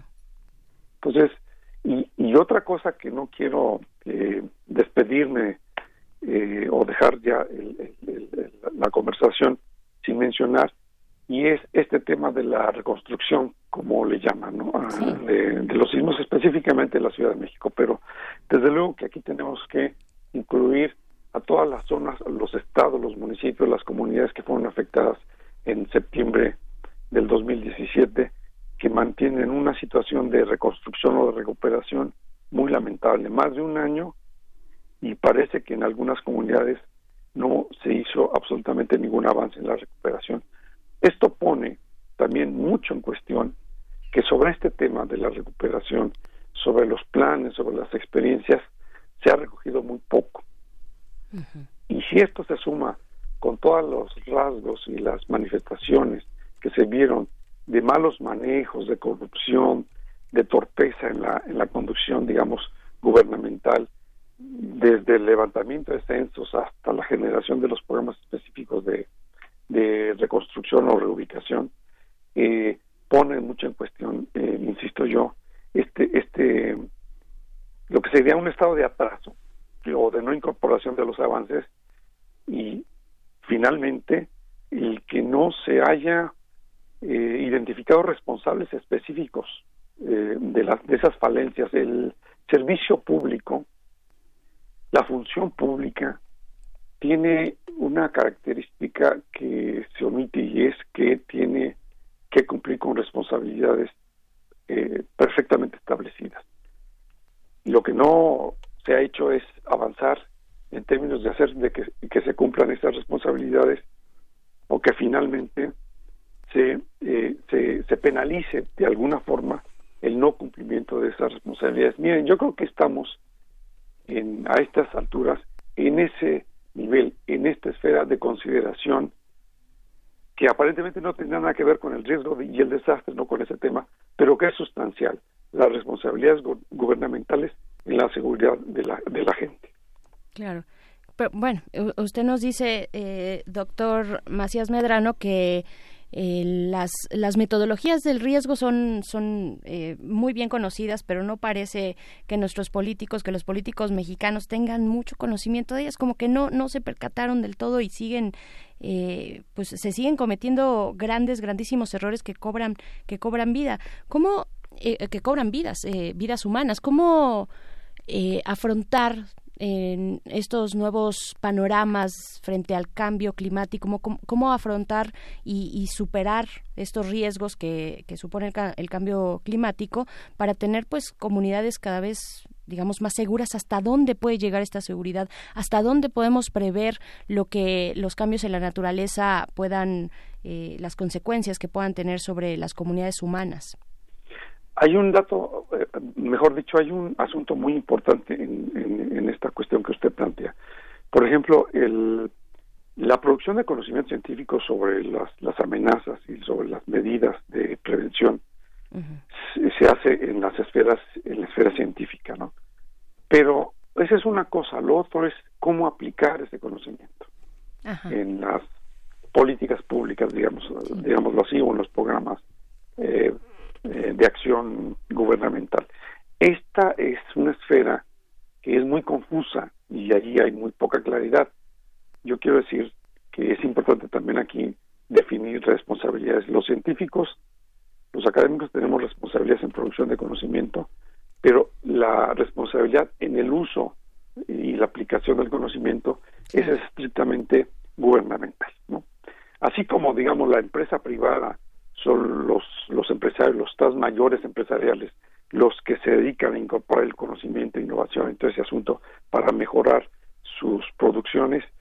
En el caso de la, de, la esfera del riesgo de desastre y la protección de la población, los gobiernos, digamos, los funcionarios públicos no cumplen con ese trabajo porque esa esfera es un poco como gris, como que se confunde y muchos de los científicos piensan que ellos tienen que eh, responsabilizarse de que eso es el conocimiento, mm. muchos funcionarios piensan que son los científicos, etcétera, pero no, yo creo que ahí es importante que se ponga en claro quién es el responsable de, de qué cosa, ¿no? Claro, claro. Y ahora, en, en ese sentido, por ejemplo, el tema del cambio climático, el tema de las amenazas climáticas, para ser más concretos y no eh, meterme en, en, la discusión tan cuestionada del cambio climático y las significaciones. Como ustedes decían en la introducción, eh, más del 70% de los eventos desastrosos tienen que ver con amenazas climáticas. Esto quiere decir que son las más frecuentes y las que más influyen en la pérdida de bienes y de vida de las personas, ¿no? A ver, yo desde hace como 15 años, eh, un poco más, he hecho investigaciones, aunque soy geógrafo social, he hecho investigaciones sobre fenómenos climáticos, ¿no? Por ejemplo, los tornados. Yo empecé a hacer investigación de tornados en el año 2000 y me encontré con que en México se pensaba que no existían tornados, ¿no? Bueno, acabamos de publicar un libro sobre un tornado que ocurrió en el eh, año 2012 que afectó la Ciudad de México, que pasó exactamente por el Zócalo, ¿no? Y esto lo traigo a colación porque también es importante señalar que hay, hablando del aparato científico que tiene que ver con esas amenazas, ciertos ciertos niveles de atraso. ¿no? Nuestra meteorología, nuestra ciencia de la atmósfera todavía no está eh, suficientemente desarrollada para tener una idea clara de las amenazas climáticas. ¿no? Se ha avanzado en términos de conocimiento de escenarios potenciales cuando se le aplica ahí una variable de cierta amenaza o cierto crecimiento de una amenaza, pero esos son juegos de computación que tienen que ver poco con la realidad. Eh, nos pueden dar una idea de la realidad, pero no son la realidad. En fin, lo que estoy señalando es que todavía tenemos que avanzar mucho en el conocimiento científico de los fenómenos climáticos para poder avanzar en otros aspectos también. Pero eh, tocando este asunto de la relación del conocimiento científico con el uso de, ese conocimiento por parte de quienes tienen que aplicar programas o acciones para la prevención de desastres, ese también es un tema que no está resuelto. Ni en el caso de los eventos eh, o de los de las amenazas climáticas ni en el caso de las sísmicas ni en el caso de las volcánicas como estamos viendo para referirme al, al, caso del volcán Popocatépetl, ¿no?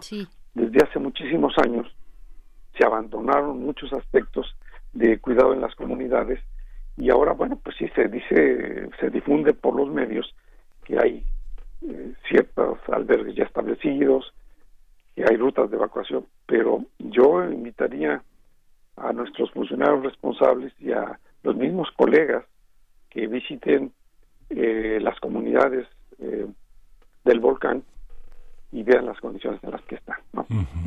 Sí, claro.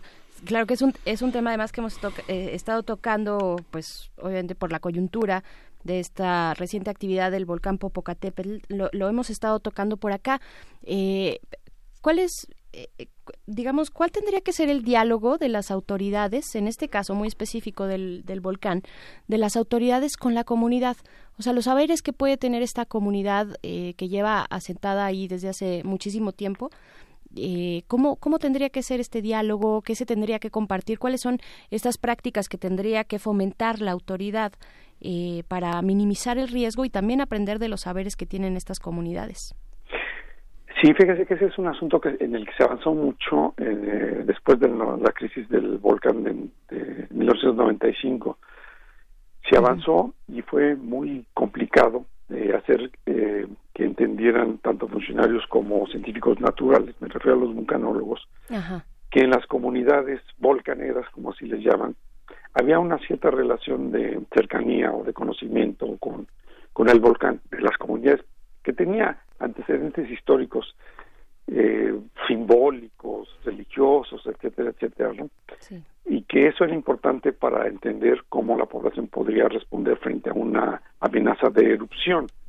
Y era importante porque se tenía que conciliar, digamos, códigos de comunicación para que eh, la población respondiera de manera positiva en términos de hacer alguna evacuación, digamos, ordenada, porque las comunidades que están cercanas al cráter y donde se tiene identificada la ocurrencia de ciertas de los de los peligros determinados de una erupción la única salida que tienen es pues evacuar ¿no?